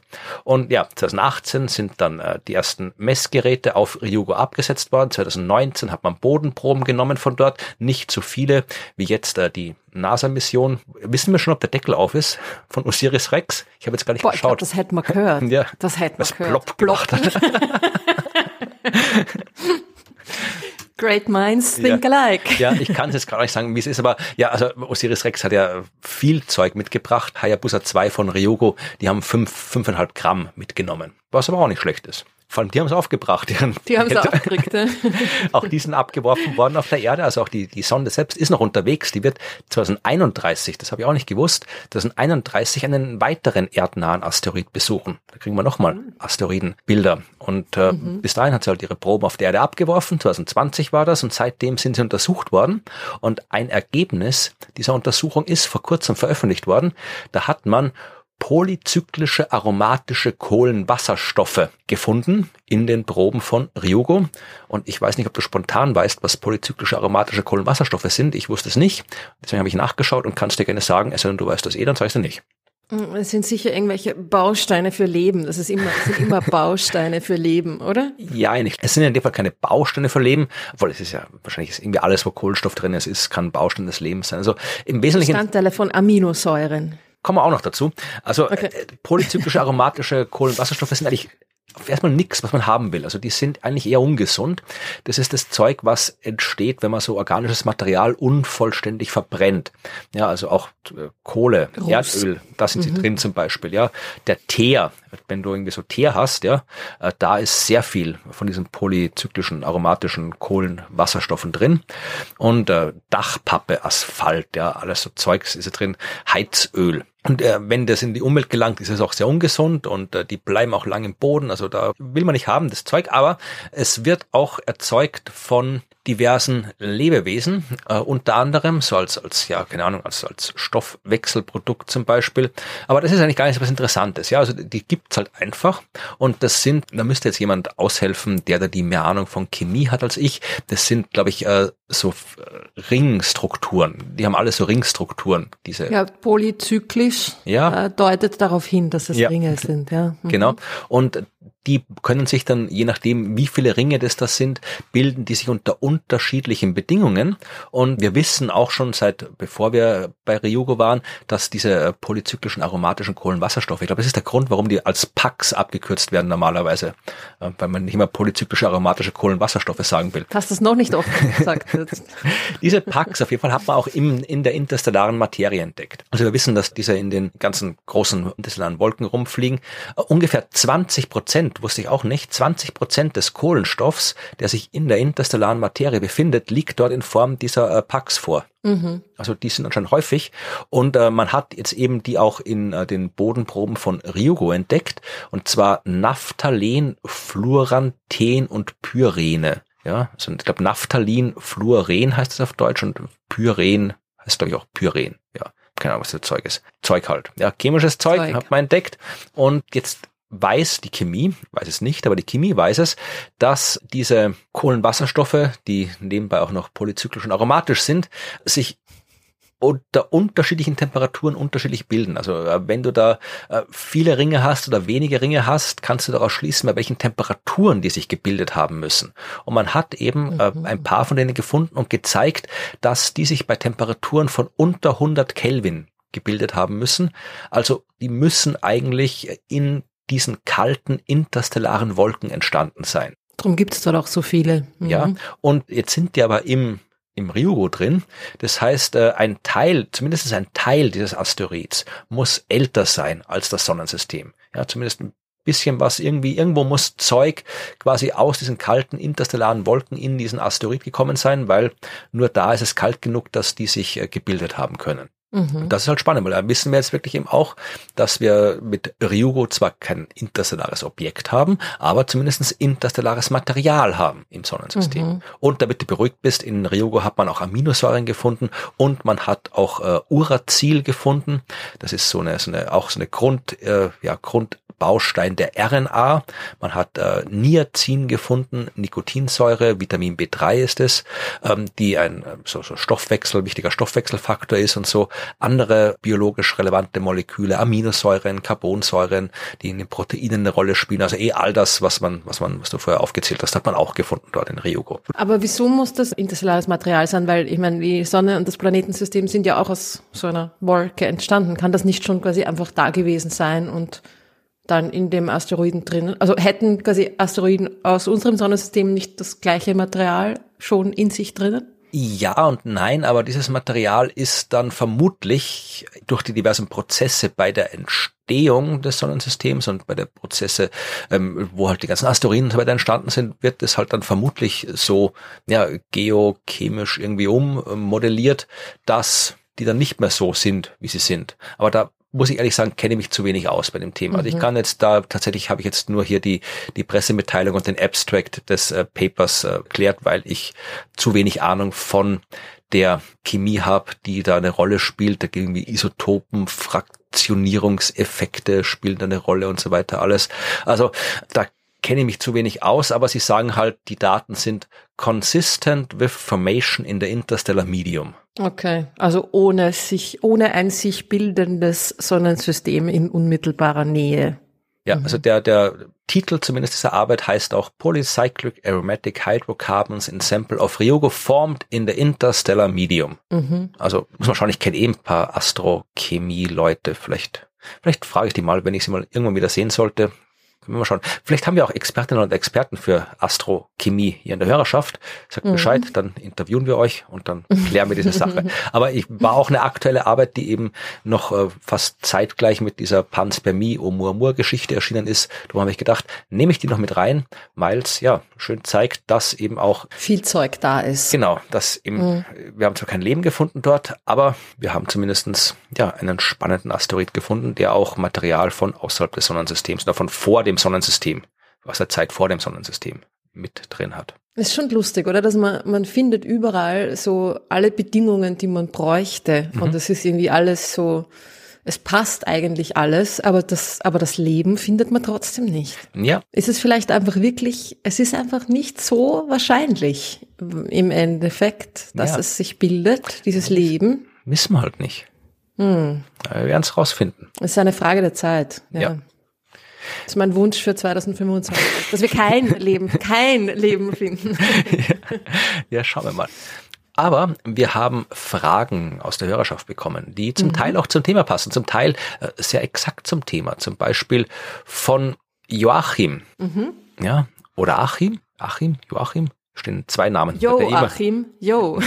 Wie auch immer. Äh, er wird wissen, wenn er gemeint ist, zuerst wünscht er uns ein gesundes, friedliches neues Jahr. Ich habe jetzt nicht geschaut, von wann die Mail ist, ob das aktuell dieses Jahr ist oder eines der vorigen Jahre war. Nein, aber ich glaube, es muss ein aktuelles sein, weil er bezieht sich auf einen Artikel aus der Zeitschrift Sterne und Weltraum aus der Ausgabe Januar 2024. Ah. Also wird dieses Jahr gemeint sein, dass er uns gesund und friedlich wünscht. Vielen Dank. Und seine Frage lautet, der Asteroid Ryugu wird als Schutthalde beschrieben in eben genau dieser Zeitschrift. Und jetzt fragt er sich, wenn es um einen Meteoriteneinschlag geht, ja, oder wenn er dargestellt wird, dann fällt da immer so ein Klotz vom Himmel. Würde es einen Unterschied machen, wenn eine Schutthalde vom Himmel fällt? Interessante Vorstellung, ja. Ja, also es kommt natürlich darauf an, wie groß die Schutthalde ist. Ja. Und das mit der Schutthalde kann irreführend sein. Also es ist nicht so, dass da irgendwie so ein Haufen Kieselsteine durchs Weltall fliegt, aber es ist schon so, dass zumindest viele von den Asteroiden da draußen jetzt wirklich keine komplett massiven Objekte sind. Das ist nicht so ein großer Klotz. Also Ryugu ist jetzt kein 900 Meter großer Steinbrocken, sondern dann vermutlich schon eher so eine Ansammlung aus größeren und kleineren Steinbrocken mit viel Staub dazwischen, die halt durch diverse Kräfte und die Gravitation ist einer davon, aber gibt auch noch andere so molekulare Kräfte, die dafür zu führen, dass die zusammenhalten und so zusammenhält und kein massives Objekt ist in dem Sinne, wie man sich so vorstellt oder wie es dargestellt wird. Aber wenn dieses Ding, wenn Ryugu auf die Erde fallen würde, wäre es trotzdem blöd, weil wie gesagt, auch wenn das kein 900 Meter großer massiver Klotz ist, ist da noch genug Material drin, das ordentlich Schaden anrichten kann. Also das ist schon ein Problem, weil das sind keine Sandkisten, die da rumfliegen oder sowas. Also so ist es nicht. Mhm. Die haben wahrscheinlich dann auch irgendwelche Kerne noch genau, in, genau. in der Schutthalde drinnen, die dann doch irgendwie kompakter und größer sind. Weil so. irgendwie muss ja diese Schutthalde zusammenhalten. Ja, du brauchst da schon mal irgend so, vereinfacht gesagt, ein Gravitationszentrum, das halt dann den kleineren Schutt festhält und so. Also da ist, das ist schon nicht gut, wenn so eine Schutthalde kommen würde und er fragt, ob es wissenschaftliche Forschung gibt, äh, die diesen Unterschied erforscht hat, äh, weiß ich jetzt spontan nicht. Aber wie gesagt, es spielt vielleicht dann eine Rolle, äh, wenn du jetzt irgendwie so einen ein Meter großen, hauptsächlich Metallasteroid Asteroid vergleichst mit einem einen Meter großen irgendwie Gestein, Schnee, Schuttball, dann macht es einen Unterschied beim Einschlag, weil der ein Meter große Metallbrocken geht glatt durch. Der andere löst sich dann wahrscheinlich beim Einschlag so weit auf in der Atmosphäre, dass nichts mehr unten ankommt. Aber ab einer gewissen Größe ist wurscht, was da vom Himmel fällt. Also mhm. will man nicht haben. Will man nicht, nein. Aber es wird, glaube ich, schön aussehen, weil das Ding dann irgendwie schon ordentlich zerbröselt in der mhm. Atmosphäre. Also es wäre es wäre sicher ein riesiges Feuerwerk. Ja, so ungefähr. Quer über den Himmel verteilt, glühende Brocken. Mhm. Hm? Dann haben wir noch eine Frage, und zwar eine Frage von Susanne, die dich mit Hallo Ruth alias Star Astronomin anspricht. Yay. Und mich mit Hallo Florian. Ähm. Man muss Prioritäten setzen, ja. Ja. Und äh, sie hat offensichtlich ChatGPT befragt, also dieses äh, Chat-System, das manche Dinge weiß und manche nicht. Und äh, zwar, wie weit Voyager 1 entfernt ist. Und ChatGPT hat mit äh, vollster Überzeugung gesagt, Voyager 1 ist derzeit ungefähr 14,2 Lichtjahre von der Erde entfernt. ah, es ist schon lustig. Ja. Und deswegen wollte Susanne wissen, ist Voyager 1 tatsächlich 14,2 Lichtjahre entfernt? Weil davon ausgehend fragte sich, wie ist es da? Aber dann schauen wir doch in die Vergangenheit. Oder ist die Sonne jetzt in die Vergangenheit geflogen? Ähm, was sind wir dann aus Sicht der Sonne? Sind wir dann auch die Vergangenheit und so weiter? Ja, das sind alles interessante Fragen, Susanne. Aber ja, ChatGPT hat in dem Fall keine Ahnung. Voyager ist natürlich nicht 14,2 Lichtjahre entfernt. Ich weiß jetzt nicht, wie viele Lichteinheiten Voyager entfernt ist, aber da gibt es eine schöne Seite, wo man schauen kann, wo ist Voyager und dann sagen die es genau, aber Voyager ist so ja knapp 100, Bisschen mehr sogar, 100 ja. astronomische Einheiten weg. Dann eine astronomische Einheit sind acht Lichtminuten und schon die NASA schlüsselt es nicht mal als, als Lichteinheit quasi auf. Die sagt uns nur Voyager 1 ist 162 astronomische äh, Einheiten. Ja, schon mehr, Voyager ja. 236. Wenn wir jetzt einfach mal 150 nehmen und ich meinen Taschenrechner zücke und 150 mal acht Minuten rechne, dann komme ich auf 1200 Minuten, was ungefähr 20 Stunden sind. Mhm. Das heißt, 20 Lichtstunden ist Voyager ungefähr plus minus entfernt. Ach, schau, ah, in der Spalte drunter steht's. Entschuldigung, habe ich ganz in der Nase.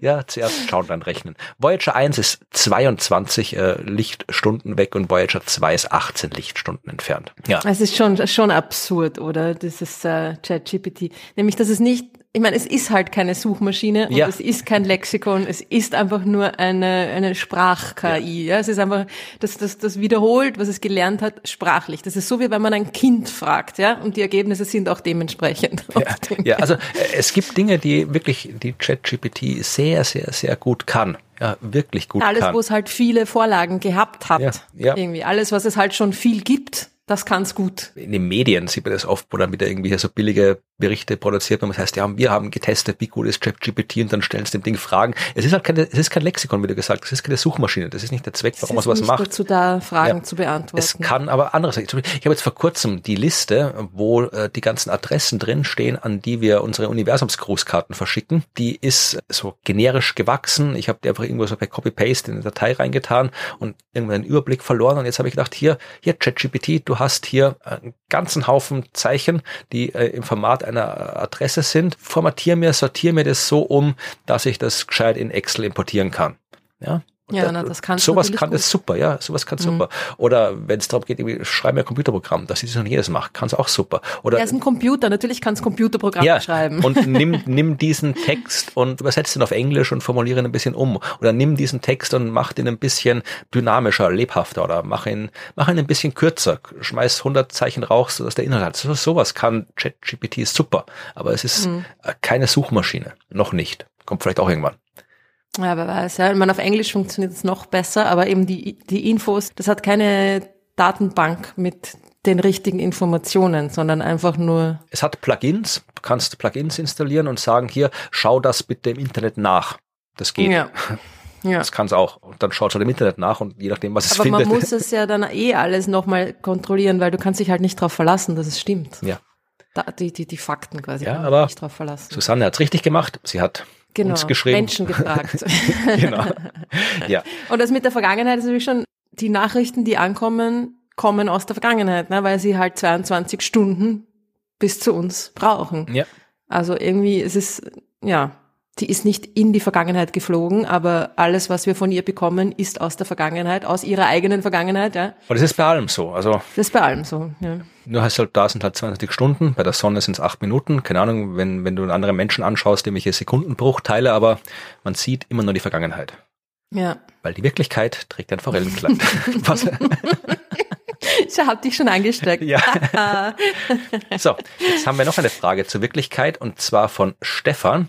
Und Stefan hat auch eine Frage, die ein bisschen was mit dem Thema zu tun hat, das ich erzählt habe. Stefan hätte eine Frage an den Himmelsmechaniker von euch beiden, was vermutlich ich bin, nämlich zur Ortschen Wolke. Ja, wir wissen, wir gehen davon aus, dass unsere Sonne eine Ortsche Wolke hat, also einen ausgedehnten Bereich um die Sonne rundherum, ganz weit weg, wo sich sehr, sehr viele Felsbrocken, Eisbrocken aufhalten, äh, vielleicht sogar kleinere Planeten aufhalten, vielleicht auch größere Planeten aufhalten. Wissen wir nicht, jede Menge Zeug auf jeden Fall aufhält, das im Zuge der Planetenentstehung da rausgeschleudert worden ist, weil wir wissen aus unseren Simulationen der Planetenentstehung, dass Zeug so weit rausgeschleudert wird.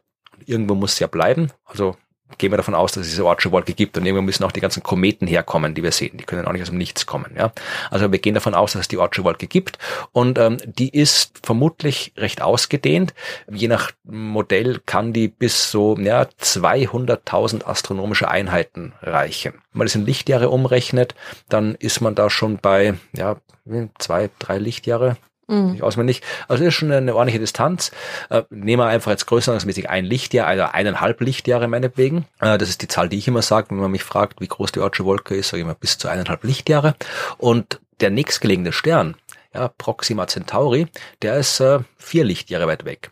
Wenn der jetzt auch so eine Ortsche Wolke hat, fragt uns Stefan, die auch ungefähr eineinhalb bis zwei Lichtjahre quasi vom Stern weggeht, dann müssten die sich ja überlappen. Ja, oder zumindest aneinander irgendwie raspeln. Genau. Er hat uns auch eine Skizze gezeichnet und jetzt fragt er irgendwie, wie ist das? Was ist da? Wie, wie ist das so? Geht man davon aus, dass das so ist? Und da tatsächlich ähm, habe ich mal geschaut, wie dann der Forschungsstand zu extrasolaren Ortschen Wolken ist. Und äh, es gibt einen Forschungsstand, aber jetzt nicht zu der Frage, was passiert, wenn die zusammenstoßen. Das muss ich auch vorstellen. Das ist wie bei Galaxien, ja. Wenn Galaxien zusammenstoßen, dann macht es auch nicht Klonk oder sowas, weil diese Galaxien ja auch keine massiven Objekte sind, genauso wenig wie Ortsche Wolken massive Objekte sind. Da ist zwar viel Zeug drin, aber wenn du Zeug, auch wenn es viel Zeug ist, über eine Kugel mit eineinhalb Lichtjahren Durchmesser verteilst, kriegst du vor allem sehr viel nichts. Ja, und mhm. dazwischen hier und da den einen oder anderen Asteroid. Die, die kommen sich dann quasi nicht in die Quere, selbst wenn sie sich in die Quere kommen, was halt tatsächlich passieren kann, und damit wären wir beim Panspermie-Thema.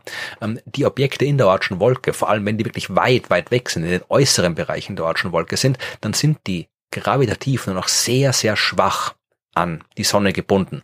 Und dann reicht schon ein ganz geringer Effekt, eine ganz geringe Störung, um die Bindung von der Sonne zu lösen und das Objekt zu einem interstellaren Objekt zu machen.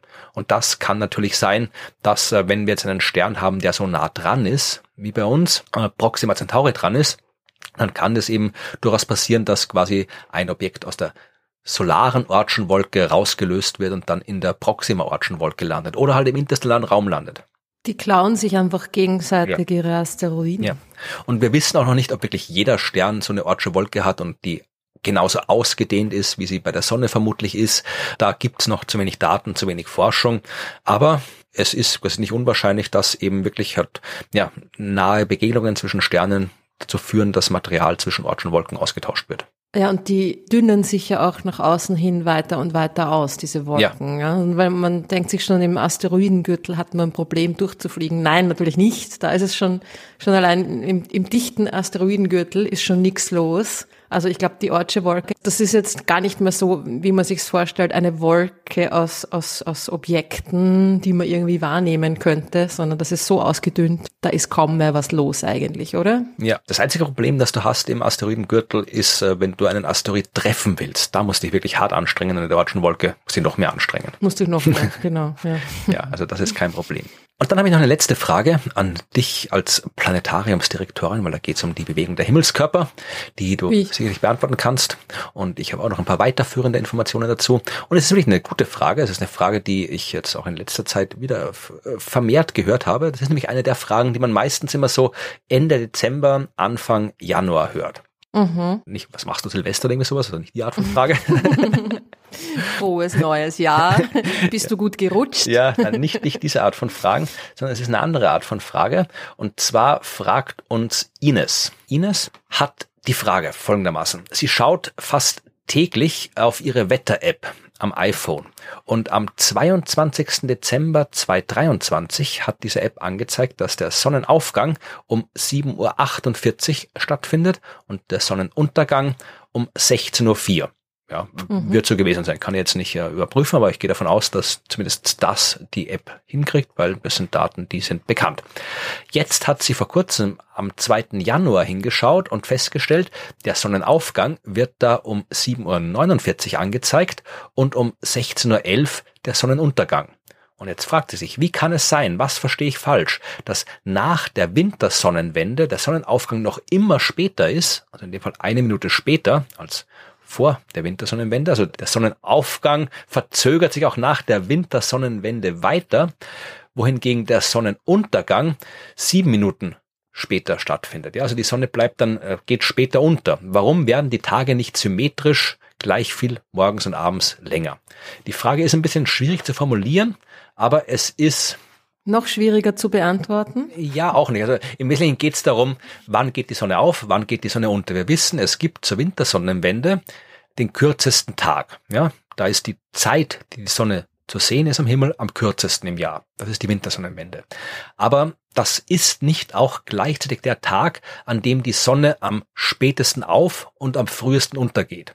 Es gibt einen Tag, an dem findet der früheste Sonnenuntergang des Jahres statt. Es gibt einen Tag, an dem findet der späteste Sonnenaufgang des Jahres statt. Und es gibt einen Tag, an dem die Sonne am kürzesten am Himmel steht. Und diese drei Tage sind nicht derselbe Tag. So ist es. Und die Frage ist, warum ist das so?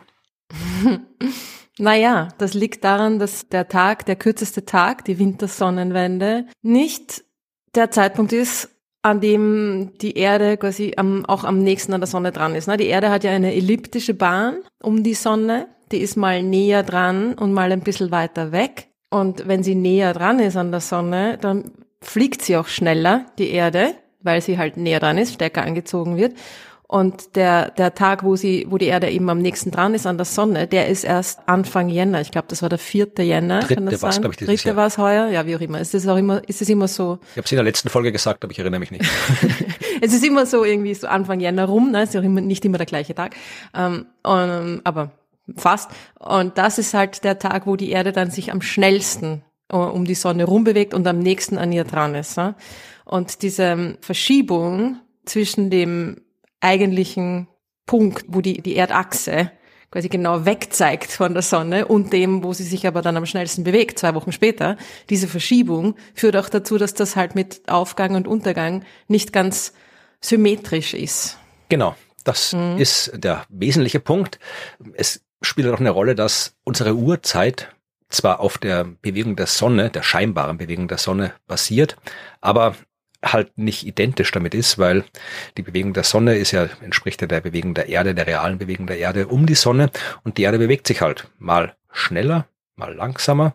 Äh, die Bahn ist ein bisschen geneigt, die Erdachse ist geneigt und so weiter. Das heißt, dass unsere Uhrzeit unser Kalender von vereinfacht gesagt einer, einer ja, mittleren Sonne ausgehen, einer sich gleichmäßig bewegenden Erde ausgehen. Aber in der Realität ist es halt nicht so. Deswegen kriegst du immer einen Unterschied zwischen der Uhrzeit, die wir haben, und der Sonnenzeit, also die halt wirklich auf der Bewegung, der scheinbaren Bewegung der Sonne basiert. Also das, was die Sonnenuhr anzeigt im Wesentlichen. Ja, und da gibt's halt einen Unterschied.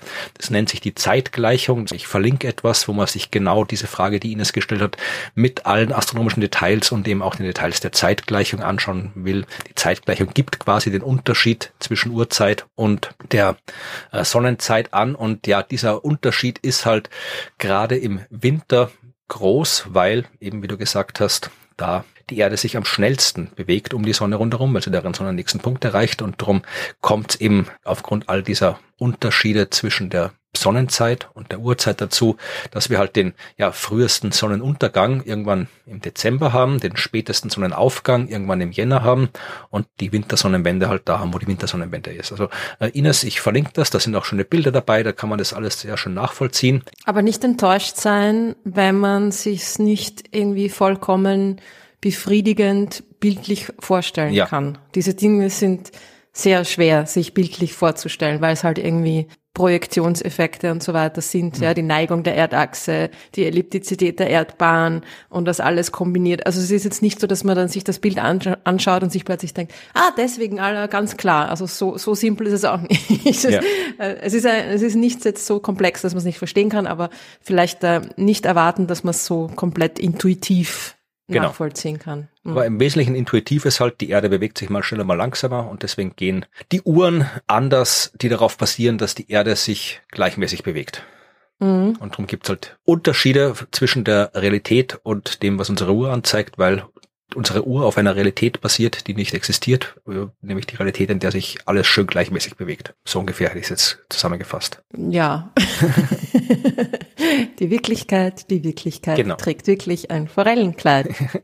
genau, aber mit der Wirklichkeit und mit der Zeit sind wir auch jetzt passend gelandet bei der Science Fiction, bei den Science Frames, weil da geht's genau um die Zeit, um die Wirklichkeit. Ob ein Forellenkleid drin vorkommt, weiß ich nicht glaube fast nicht, aber es kommt auf jeden Fall die Zeit drin vor und was die Zeit in den Science Frames zu suchen hat, das hören wir uns jetzt an. Wir sind bei Science Frames mit Evi. Hallo Evi. Hallo Florian. Was schauen wir uns heute an? Ja, bevor wir anfangen, möchte ich noch ganz kurz eine Anmerkung machen. Und zwar, weil in letzter Zeit immer wieder ich Nachrichten von der Hörerschaft bekomme und viele meinen, ja, sie kennen da das total coole Videospiel oder warum ich nicht mal über diese Serie sprechen kann oder über Bücher. Da wollte ich jetzt nur ganz kurz mal sagen, ja, ich finde das alles auch total cool, aber das wäre halt alles viel zu viel. Also, weil wir doch eine kleine Rubrik sind hier bei Science Frames. Es reizt mich eh auch immer wieder, also gerade auch so bei Videospielen oder so, weil es da wirklich coole Sachen gibt mit coolen Stories ist und, und Hintergründen. Aber ja, ich glaube, das wäre halt alles einfach viel zu viel. Aber das soll euch alle nicht davon abhalten, mir trotzdem coole Sachen zu schicken. Also wenn euch da was Tolles unterkommt, einfach immer her damit. Aber ich kann es halt leider nicht in Science Frames behandeln. Ja, es gibt eine ganz tolle Fernsehserie, die heißt Doctor Who. Zum Beispiel, ja genau. ja, da, da könnte man eine eigene Serie drüber machen, ja. eine eigene Podcast-Serie. Ja, gibt es vermutlich auch. Wer weiß, ja, weißt du das gar nicht? Gibt sicher jede Menge Dr. Who-Podcaster. Okay, das müssen wir jetzt herausfinden. Jetzt ja, es gibt den Who-Cast. Folge 502 sind sie schon. Ah, na schon. Ja. Okay, das heißt, ich sehe dich wann wieder? Nein, alles gut. Du bist dran mit erzählen. Was erzählst du heute? Ja, genau. Und zwar, ich habe heute eines meiner absoluten Lieblingsthemen aus der Science Fiction mitgebracht. Also was mich wirklich schon so seit meiner Kindheit eigentlich fasziniert. Und zwar geht's um äh, Zeitreisen diesmal. Und ähm, als Film habe ich wirklich auch den Zeitreisefilm per se mitgenommen. Also die Urmutter aller ähm, Zeitreisefilme. Und zwar ist das natürlich die Zeitmaschine okay. äh, von 1960. Rod Taylor als eben den Zeitreisenden. Und ähm, der basiert eben auf dieser utopischen Erzählung von H.G. Wells, eben von, 19, äh, von 1895. Das ist ja auch der Zeitreiseroman schlechthin. Gut, und den Film schauen wir uns jetzt an. Ja, richtig. Dann erzähl. Also ich denke mal, dass der Inhalt wahrscheinlich bekannt ist, ähm, aber ich werde es trotzdem ganz kurz nur äh, umreißen. Mhm. Und zwar spielt er eben zu Silvester 1899. Da lädt jetzt eben der Wissenschaftler, ähm, also im Buch ist es ja nur der Zeitreisende, da hat er ja keinen Namen, im Film heißt er George. Auf jeden Fall lädt er halt seine äh, Freunde ein, um ihm die neueste Erfindung zu präsentieren. Und zwar ist das eben die Zeitmaschine, also eine Zeitmaschine. Das heißt in dem Fall am Anfang noch so ein ganz ein kleines Miniaturmodell und ähm, erklärt ihnen dann eben die vier Dimensionen, dass eben die Zeit die vierte Dimension ist und lässt dann daraufhin auch ähm, das Modell verschwinden, also eben in der Zeit verschwinden. Und äh, die Freunde glauben ihm natürlich nicht. Also die halten das für so einen billigen Jahrmarkttrick und lachen ihn da irgendwie aus. Mhm. Woraufhin er dann zu einem, ja, fast erbost dann ähm, mit seinem wirklichen Teil verschwindet, also mit der wirklichen Zeitmaschine, mit der großen. Und er taucht dann ihm fünf Tage später wieder auf, hat wieder die Freunde ihm eingeladen. Also er taucht völlig fertig aus, also mit so zerschlissenen Kleidern und also wirklich völlig am Ende, auch körperlich und so. Und erzählt ihnen ja, dass er da eben in der fernen Zukunft war. Er hat eben die Kriege gesehen, also die zwei Weltkriege, da hat er einen Stopp eingelegt jeweils, aber eben auch einen Atomkrieg in den 1960er Jahren. Und daraufhin ist er dann ganz, ganz weit in die Zukunft gereist, also also ähm, wir sprechen hier wirklich da vom Jahr 800, 2701. Mhm, das ist weit. Und ja, und im Film ist es dann halt so in der Rückblende dann auch erzählt. Also wir reisen dann auch mit dem Wirklichen das Jahr eben 800, 2701. Und, ähm, er glaubt ihm, dass er da am Anfang wirklich das Paradies gefunden hat. Also er trifft da immer auf so friedliebende, äh, blonde Menschen, die alle irgendwie gleich ausschauen, die den ganzen Tag in der Sonne faul herumliegen und so. Und er findet dann aber auch heraus, also was es da mit ihnen auf sich hat. Und zwar ist es so, dass sich die Menschheit da in zwei Hälften geteilt hat. Also es gibt einerseits diese friedliebenden oder friedlichen Eloi, wie sie nennen.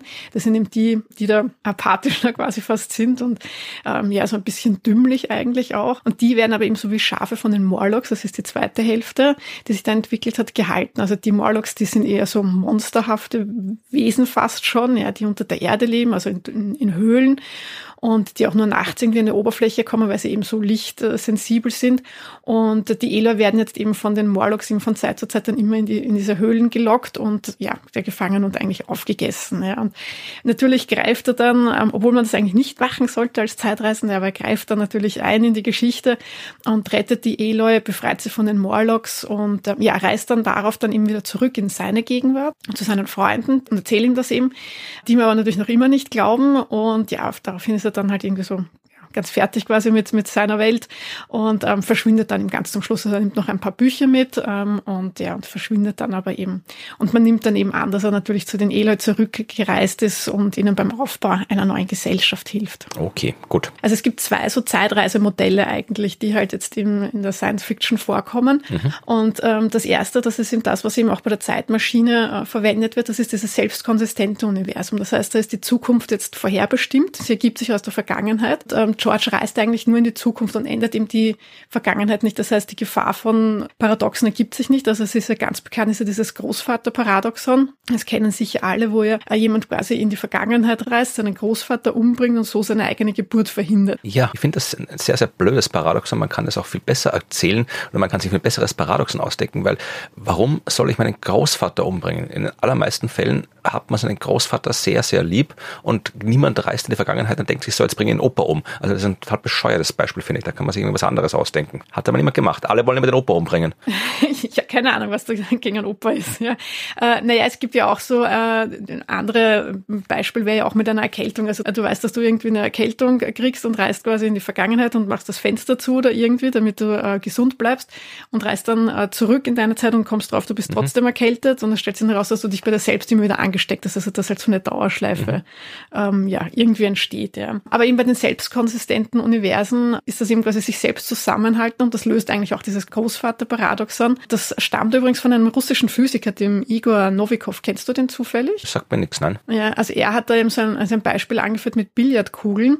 Ähm, und zwar, dass man halt quasi so eine Billardkugel in ein, quasi in ein Wurmloch äh, ja, schießt. Das kommt dann eben ähm, raus bei einem jüngeren Ich und soll eigentlich diesen Stoß verhindern. Ja, also dass es dann selber in dieses Wurmloch äh, gelangt und irgendwie ähm, hat er da ausgerechnet, dass man irgendwie, keine Ahnung wie, ja, aber dass äh, alle Bahnen das gleiche Ergebnis bringen. Ja, also man kann das eigentlich nicht verhindern. Ja, und da geht es darum, dass das halt immer schon ein Teil der Vergangenheit war. Und man kann eigentlich jetzt also auch, wenn du so eine scheinbare Veränderung vermutlich durchführst, ja, also du kannst das schon machen, aber es ändert jetzt also, oder es macht keine Kausalitätsverletzung, weil es immer schon Teil der Vergangenheit war. Also diese Kette von Ursache und Wirkung kann nicht durchbrochen werden. Also alles, was der Zeitreisende tut, ist bereits Teil der Vergangenheit und die Ausgangssituation wird immer wieder hergestellt. Also bei 12 Monkeys hat man das zum Beispiel auch und auch bei äh, Predestination, also das ist ein Film von 2014, ähm, der finde ich, der zeigt das auch sehr gut irgendwie. Also und auch noch bei Harry Potter Teil 3. Ja, genau, da ist das auch. Ja. ja. ja, auf jeden Fall hat man da halt so äh, im Prinzip keinen freien Willen und so eine Art Determinismus. Ja. Bei Terminator glaube ich auch, oder Terminator ist auch sowas, weil da ist ja auch dadurch, da finden sie auch dann die, die Reste vom Terminator, die dann quasi das erst auslösen und so weiter. Also es muss eigentlich auch so ein, so ein Fall sein. Mm, ja, stimmt. Beim ersten Teil auf jeden Fall. Bei den anderen kann ich es jetzt gar nicht sagen, weil die kenne ich dann jetzt auch zu wenig. Aber beim ersten ist es auch so. Und es ist ja dann vielleicht ein bisschen auch so bei Zurück in die Zukunft, wo ja der Martin McFly im Wilson, ja, wie er in den im Café trifft, ja ihm auch sagt, dass er ja Bürgermeister wird. Und da kriegt er ja die Idee, dass er Bürgermeister werden könnte. Ist dann auch so die Frage, wo er das da quasi so eben immer schon quasi gemacht hat. Mhm. Aber Back to the Future ist ein Beispiel für was anderes und zwar für Paralleluniversen. Und das ist eben das, das zweite Konzept von Zeitreisen. Ja, also das ist ihm bekannt aus der Quantenmechanik mit den Multiversen. Mhm. Und da führt jetzt eben eine Verletzung der Kausalität zu einer Parallelwelt. Und da kann dann ab dem Moment dann auch der Zeitreisende nicht mehr zurück in seine alte Welt. Ja. Also da hat man dann auch quasi die Lösung des Großvaterparadoxon, dass sich dann eine Parallelwelt öffnet und der Enkel quasi eben in der alten Welt äh, geboren wurde. Ja und im neuen ja dann quasi nicht mehr existiert. Ja. Das heißt, da bleibt dieses Paralleluniversum auch in sich wieder konsistent, ja. aber der freie Wille wird hier eben nicht beschränkt. Ja. Das heißt, hier tut sich dann jedes Mal ähm, ja, bei einer neuen Handlung, bei seinen Handlungen von den Zeitreisenden quasi ein neues Universum auf. Also da wäre jetzt im Back to the Future, also zurück in die Zukunft, ein Beispiel dafür, was ja auch der äh, Doc Brown im zweiten Teil erklärt. Ein anderes Beispiel, finde ich ein, ein recht schönes Beispiel, sind die neuen Star Trek-Filme. Also das neue Star Trek-Universum, was ja da jetzt der Regie von J.J. Abrams ähm, entstanden ist, wo ja auch sich alle wieder auf der Enterprise zusammenfinden, also auch die Besatzung, äh, Besetzung, aber unter anderen Bedingungen. Also sie haben andere Vorgeschichten, es gibt andere ähm, ja, Rahmenbedingungen, Parameter, unter denen sie sich da zusammentreffen. Ja. Also ich habe so einen guten Griff eigentlich jetzt auch filmtechnisch ähm, gefunden, weil er sich da natürlich alle Freiheiten jetzt lässt. Ja, also alles, was da jetzt quasi in diesem neuen Paralleluniversum passiert, muss er da eigentlich nicht Rücksicht nehmen auf die ganzen klassischen ähm, Serien und Inhalte, was sich da alles ergeben hat, sondern kann eigentlich damit spielen. Aber wir reden ja eigentlich über einen anderen Film, ja. Ähm, ja, beziehungsweise Zeitreisen natürlich auch in der Wissenschaft immer wieder ein Thema. Äh, wir haben ja eh schon mehrmals auch darüber gesprochen, äh, dass ja eben über, zum Beispiel theoretisch über Wurmlöcher äh, man Zeitreisen machen kann, ja. Aber eben nur in eine Richtung, und zwar in die Zukunft. Also wir haben ja schon mal auch, glaube ich, ganz kurz darüber gesprochen, dass es ja zwei Möglichkeiten gibt, Zeitreisen zu mhm. machen. Mhm. Ja, das, das klingt jetzt so easy. Also einerseits natürlich über Geschwindigkeiten, ja, also dass wenn du da wirklich ganz nah an die Lichtgeschwindigkeit kommst, könntest du ins Jahr 3000 in zwei Sekunden reisen. Mhm. Oder eben natürlich äh, quasi mit Gravitation, über Gravitation, mittels Gravitation, was wäre da das richtige Wort? Naja, durch relativistische Effekte, die mit der Gravitation zu tun haben. Ach, das hast du jetzt wieder schön ausgedrückt. Ja, genau. Ja, genau. Also da wäre da eben quasi, wenn man sich ähm, in der Nähe eines schwarzen Loches aufhalten würde, also da wären dann eben Sekunden, quasi Jahre auf der Erde. Aber das geht eben alles nur in eine Richtung, in die Zukunft. Und zurück geht's dann eben nicht. Also das wird dann eben problematisch. Äh, da tun sich dann eben auch wieder diese ganzen philosophischen Probleme auf. Ja. Also deswegen hat man da eigentlich so eine Beschränkung in der Handlungsfreiheit auch. Ja. Aber das kennt man eigentlich eh auch von den Naturgesetzen. Ja. Also ähm, wir können ja auch nicht die Wände rauflaufen oder eben an der Decke kopfüber gehen. Und da sind wir offensichtlich irgendwie auch an Naturgesetze temporärer Natur ähm, gebunden. Kann man das so sagen? Kann vielleicht nicht. Wir wissen halt nicht, ob es diese Naturgesetze gibt. Also ich meine, es gibt ja irgendwie diverse Leute, die irgendwelche behaupten, es könnte Naturgesetze geben, die quasi verhindern, dass wir in die Vergangenheit reisen. Aber ich glaube, so richtig man, nachgewiesen, dass es die Gesetze gibt, man, da, das hat man noch nicht. Das ist auch die Frage nach der äh, physischen Möglichkeit, ob man das machen kann.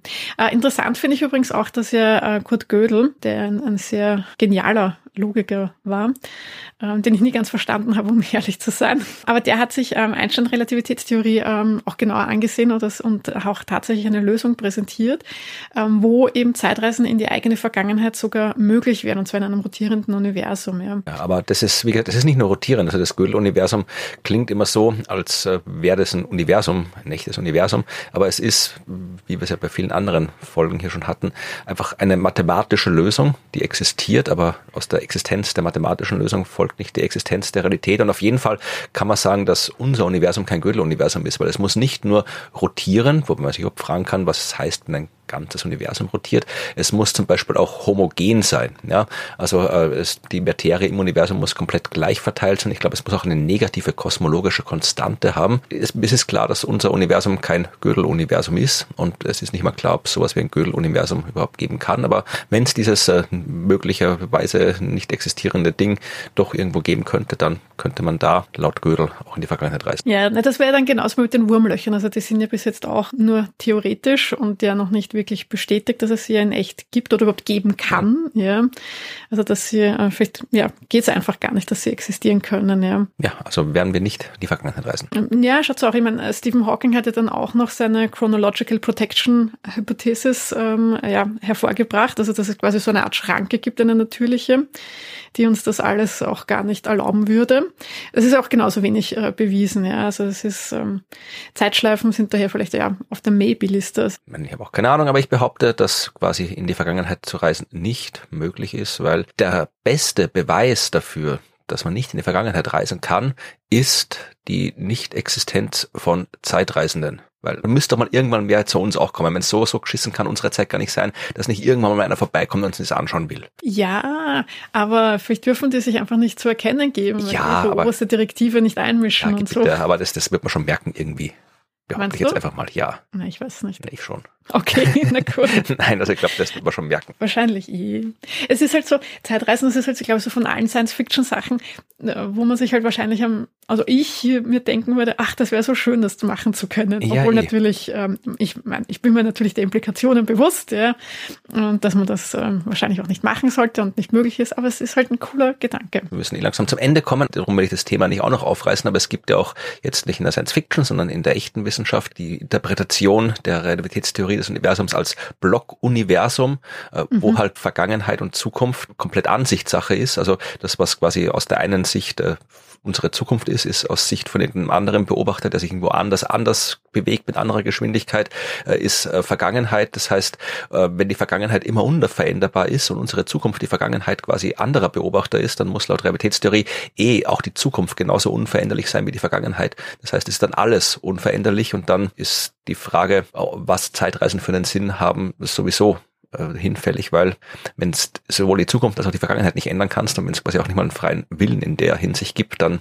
ja, was soll man da machen beim Zeitreisen? Na, hallo, die Neugierde, einfach um zu sehen, was halt quasi, da kannst du dann 60, 80, 100.000 Jahre überspringen und schauen, wie sich die Menschheit entwickelt hat oder in die Vergangenheit und kannst du bei historischen Ereignissen dabei sein. Also, also ich würde da einfach nur gern Beobachter, ich würde es einfach nur wissen wollen. Ja, eh, aber die Frage ist ja, ob es noch wie geht, weil wie gesagt, wenn, wenn ja. die Zeit sowieso, wenn, wenn Vergangenheit und Zukunft Zukunft sowieso begrifflich keinen Sinn machen, weil das eine aus Sicht der anderen das andere ist, dann was heißt dann in die Vergangenheit oder in die Zukunft reisen? Aber wie gesagt, ich wollte das eigentlich gar nicht aufmachen, das Thema, weil das dann ja. wieder, da muss man wieder mit der Realitätstheorie noch sehr viel umeinander ja. tun. Aber es ist ja. auf jeden Fall spannend, darüber nachzudenken. Ja, jetzt hast du zum Schluss noch einen ganz schönen Mindblow äh, abgeliefert.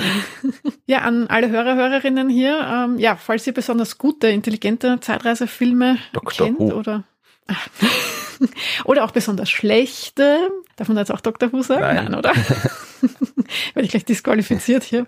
Ja, dann äh, sagt uns Bescheid. Also ich bin gerade, was äh, dieses Thema betrifft, der sehr, sehr neugierig und sehr äh, passioniert auch dabei immer. Also gerne her mit euren Filmempfehlungen. Also wie gesagt, auch besonders schlechte würden mich interessieren, wo es halt so gar nicht funktioniert vielleicht. Ja, dann schickt uns das, dann freuen wir uns. Und falls ihr Zeitreisende seid, dann sagt uns bitte auch Bescheid, dass wir das auch geklärt haben. Ja, bitte, unbedingt. Also meldet euch in der nächsten Folge oder in der vorletzten Folge, je nachdem. Dann werden wir das entsprechend kundtun, dass die Zeitreise existiert und bis es soweit ist oder soweit gewesen sein wird, verabschieden wir uns und sagen Tschüss. Tschüss. Wenn man über Zeitreisen spricht, dann muss man natürlich sofort fragen, wo würdest du hinreisen, wo, wenn du eine Zeitmaschine hättest? Ja, in die Zukunft natürlich. In die Zukunft, nicht Vergangenheit. Naja, die Vergangenheit, ich meine, ist auch spannend, aber da weiß man ja schon mehr oder weniger, wie es war. Also naja, kommt auch immer drauf an, wer es erzählt, aber ich fände auf jeden Fall spannender, was noch passiert, als was schon passiert ist. Und wie weit in die Zukunft? Boah, das ist eine schwierige Frage. Ich glaube, ich würde mal mit ungefähr, ich glaube, ich würde mal mit 100 Jahren anfangen, weil da ist, ähm, wenn dann schon das Gröbste vorbei, aber schon hoffentlich auch viel Spannendes passiert. Ja. Und, und man versteht die Leute halt auch wahrscheinlich noch. Wenn man jetzt zu weit in die Zukunft reist, dann ist man vielleicht gar nicht mehr so in der Lage zu kommunizieren. Ja, aber in 100 Jahren, da könnte es ja auch schon eine ordentliche Dystopie ausgehen, so, so kämpfen in den Ruinen der Erde. Ja, aber dann ist ja hoffentlich die Dystopie schon passiert. Also denke ich jetzt mal, ne? Also schon, naja, noch die postdystopische Zeit, wo sie aber gerade schon wieder Dinge auf die Reihe kriegen, so irgendwie. Ja. Ja, okay. Ich weiß nicht. Das ist halt echt eine schwierige Frage. Ja, es ist halt immer schwierig, weil du hast gerade irgendwie erwähnt hier, ja, irgendwann versteht man die Leute nicht mehr. Also wenn ich jetzt irgendwie ins Mittelalter zurückreisen würde, hätte ich auch Probleme, mich irgendwie verständlich zu machen in Österreich, obwohl ich jetzt auch in Österreich bin, also oder in Deutschland, weil die liest mal irgend so ein mittelhochdeutsches Gedicht oder irgendwie sowas, keine Eben, Ahnung, was da ja. steht, ja. Und mhm. das gleiche Problem hast du vorwärts natürlich auch, weil ansonsten würde ich sagen, wenn in die Zukunft, dann natürlich würde mich auch so 100 Jahre interessieren, aber viel mehr würde mich dann irgendwie 100.000 Jahre interessieren. Also der, der Zeitmaschine, der ist ja auch im Jahr 800.000 irgendwo, glaube ich, gelandet, grob rum. Oder eine Million Jahre in die Zukunft, was dann wirklich, wenn es da noch Menschen gibt, das muss dann ja komplett muss dann schon irgendwie was komplett Irres sein, oh. was dann passiert. Also.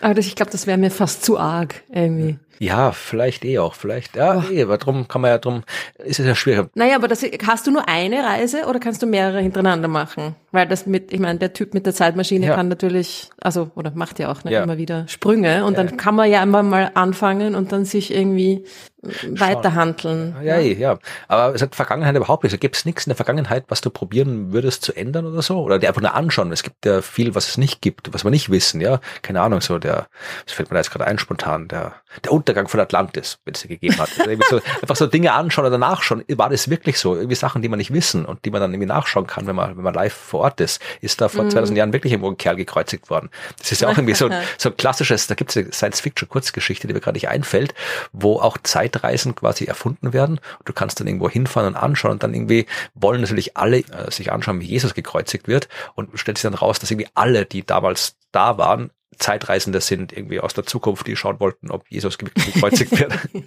und die alle Jehova, Jehova schreien aus guten Gründen. Ja. Mhm. Naja, ich meine, schon auch interessant. Aber wenn die Frage war entweder oder, dann ja, würde mich Zukunft mehr interessieren. Was ich mir manchmal denke, was ich gern machen würde, ich würde gern zu Leuten zurückreisen und ihnen sagen, danke. Stimmt, ja. Oder well done oder ihnen irgendwie sagen so, weißt du überhaupt, was wir jetzt schon oder ja, ihnen zeigen, wie, wie, wie die Welt jetzt irgendwie ist, was mit und zu, zu einem Teil mit ihren Errungenschaften zu tun hat. Oder das so, ist ja. eine, und das hat ja Evi nicht erwähnt, weil sie ja sich explizit nur auf Filme beschränkt in ihrer Rubrik, aber eine der, der Zeitreise-Serien, die man ja nicht äh, ignorieren kann, ist Doctor Who.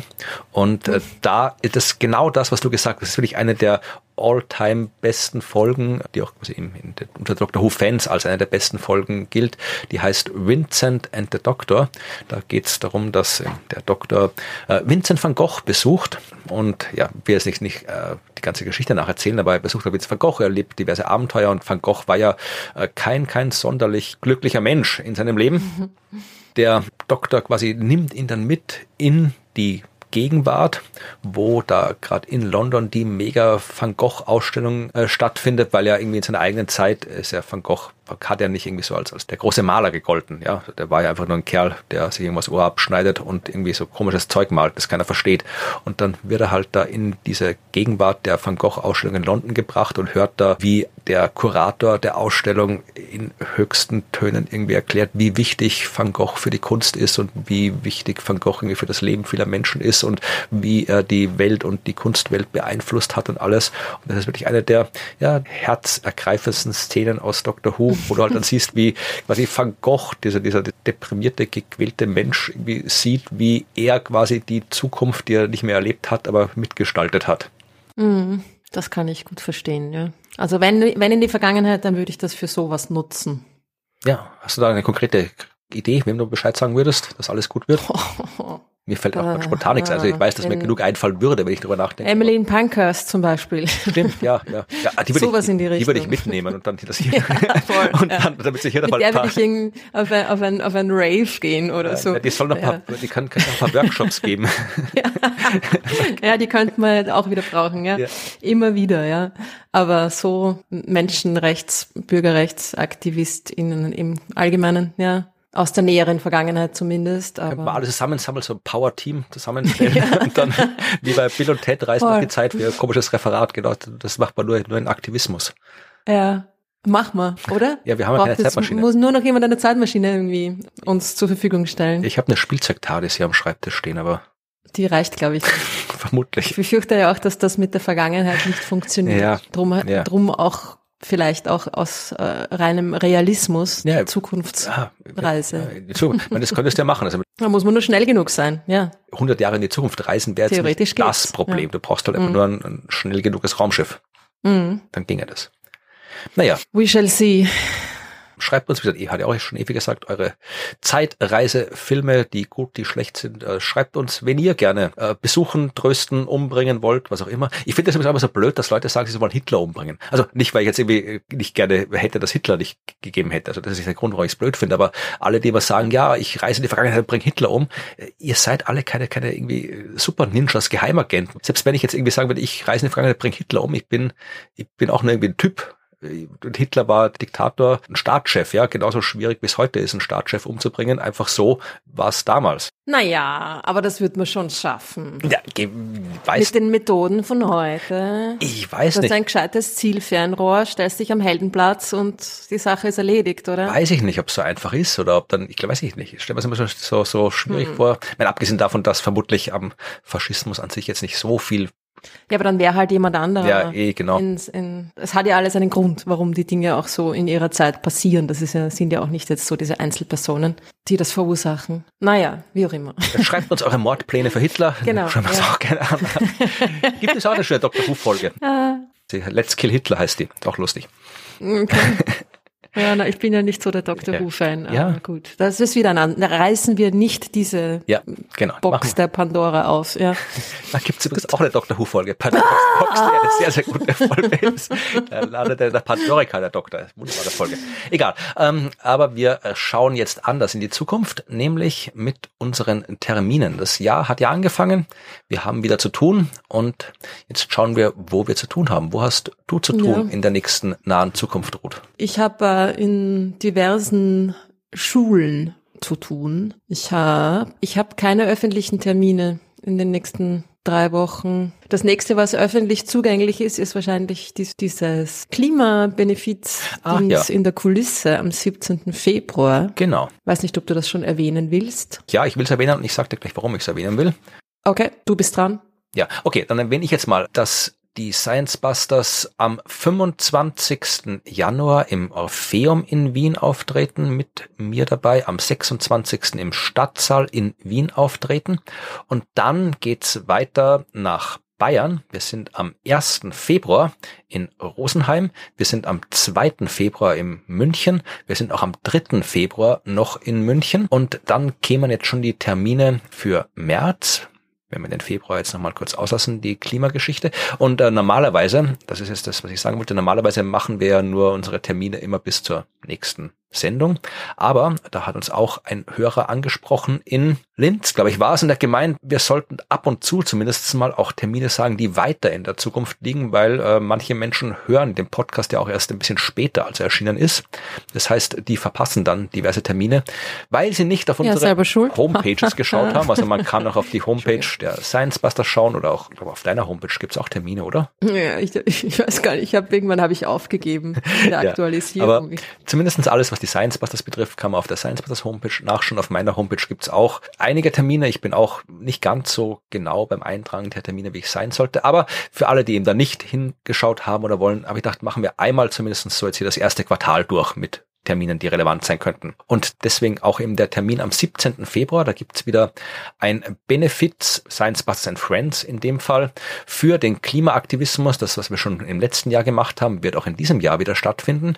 Es werden äh, wird Martin Puntigam da sein, es wirst du da sein, es werde ich da sein, es wird vielleicht noch der eine oder die andere von den Science Busters da sein, es werden auch Leute aus der Wissenschaft wieder dabei sein, es werden äh, Leute von diversen Aktivismusorganisationen dabei sein. Also es wird wieder ein schöner bunter werden. Ich glaube, ich werde tatsächlich eine Sneak Preview, nennt man das, glaube ich, auf die Sternengeschichten-Show machen. Und äh, was du machen wirst, wird sich noch zeigen. Wir werden sehen. Also es wird auf jeden Fall etwas passieren, auf die eine oder andere Art am 17. Februar in Wien. Schauen wir mal. Genau. Okay. Und dann jetzt noch hier eine Vorschau für weitere Termine für die ja. für den März. Am 1. März Science Busters in Passau. Am 6. März in Jena in Deutschland, in Dresden sind wir am 7. März, am 8. März in Potsdam, am 9. März in Leipzig, am 10. März in Erfurt. Dann gibt's noch einmal Wien am 15. und am 16. März und dann kommt schon der 24. März. Da sind wir zwei in Herten mit Folge 100 und du wirst ein Forellenkleid tragen. Ich freue mich schon. Ich freue mich auch schon sehr darauf. Ja, das war jetzt die längere Vorschau. Wie gesagt, in den nächsten Terminen werde ich es wieder ein bisschen kürzer halten, vermutlich mal. Aber wenn ihr es ganz genau wissen wollt, dann schaut auf die jeweiligen Homepages oder schreibt äh, in die Telegram-Gruppe. Da kann man auch Sachen reinschreiben. Also wenn ihr wissen wollt, gibt's was in der nächsten Woche? Vielleicht schreibt Ruth, genau, vielleicht schreibe ich einfach. etwas zurück, wenn es was gibt. Vielleicht auch nicht. Oder googelt einfach unsere Namen, vielleicht findet man dann auch, wo was. Jetzt macht es macht's ein bisschen ein Effort, dann findet Genau. es schon raus, ja, genau. genau. Ja, damit bin ich mit meinen Notizen, die ich mir gemacht habe, diese Folge durch. Ja, es fehlt nur, wie immer noch zum Schluss, dass wir uns bei euch ganz, ganz herzlich bedanken fürs Ja. Zuhören, wenn ihr es so weit geschafft habt. Danke. Danke. We appreciate it. Ähm, aber wir appreciaten natürlich auch eure finanzielle Unterstützung. Wir sind ja frei und unabhängig, die einzigen. wir bekommen kein Geld von irgendwem außer von euch und das soll auch so bleiben und ist nicht jetzt dringend notwendig. Ihr dürft auch zuhören, ohne zu zahlen. Ja. Vollkommen in Ordnung, braucht kein schlechtes Gewissen haben. Aber wenn ihr das Bedürfnis verspürt, uns äh, eure Wertschätzung auch finanziell zu übermitteln, dann gerne. Und zwar geht das nämlich über PayPal und über Steady und Patreon. Ja? Und über PayPal gibt's einmalige Spenden oder könnt natürlich auch gern wiederholt spenden, aber das müsst ihr dann halt auch wirklich machen.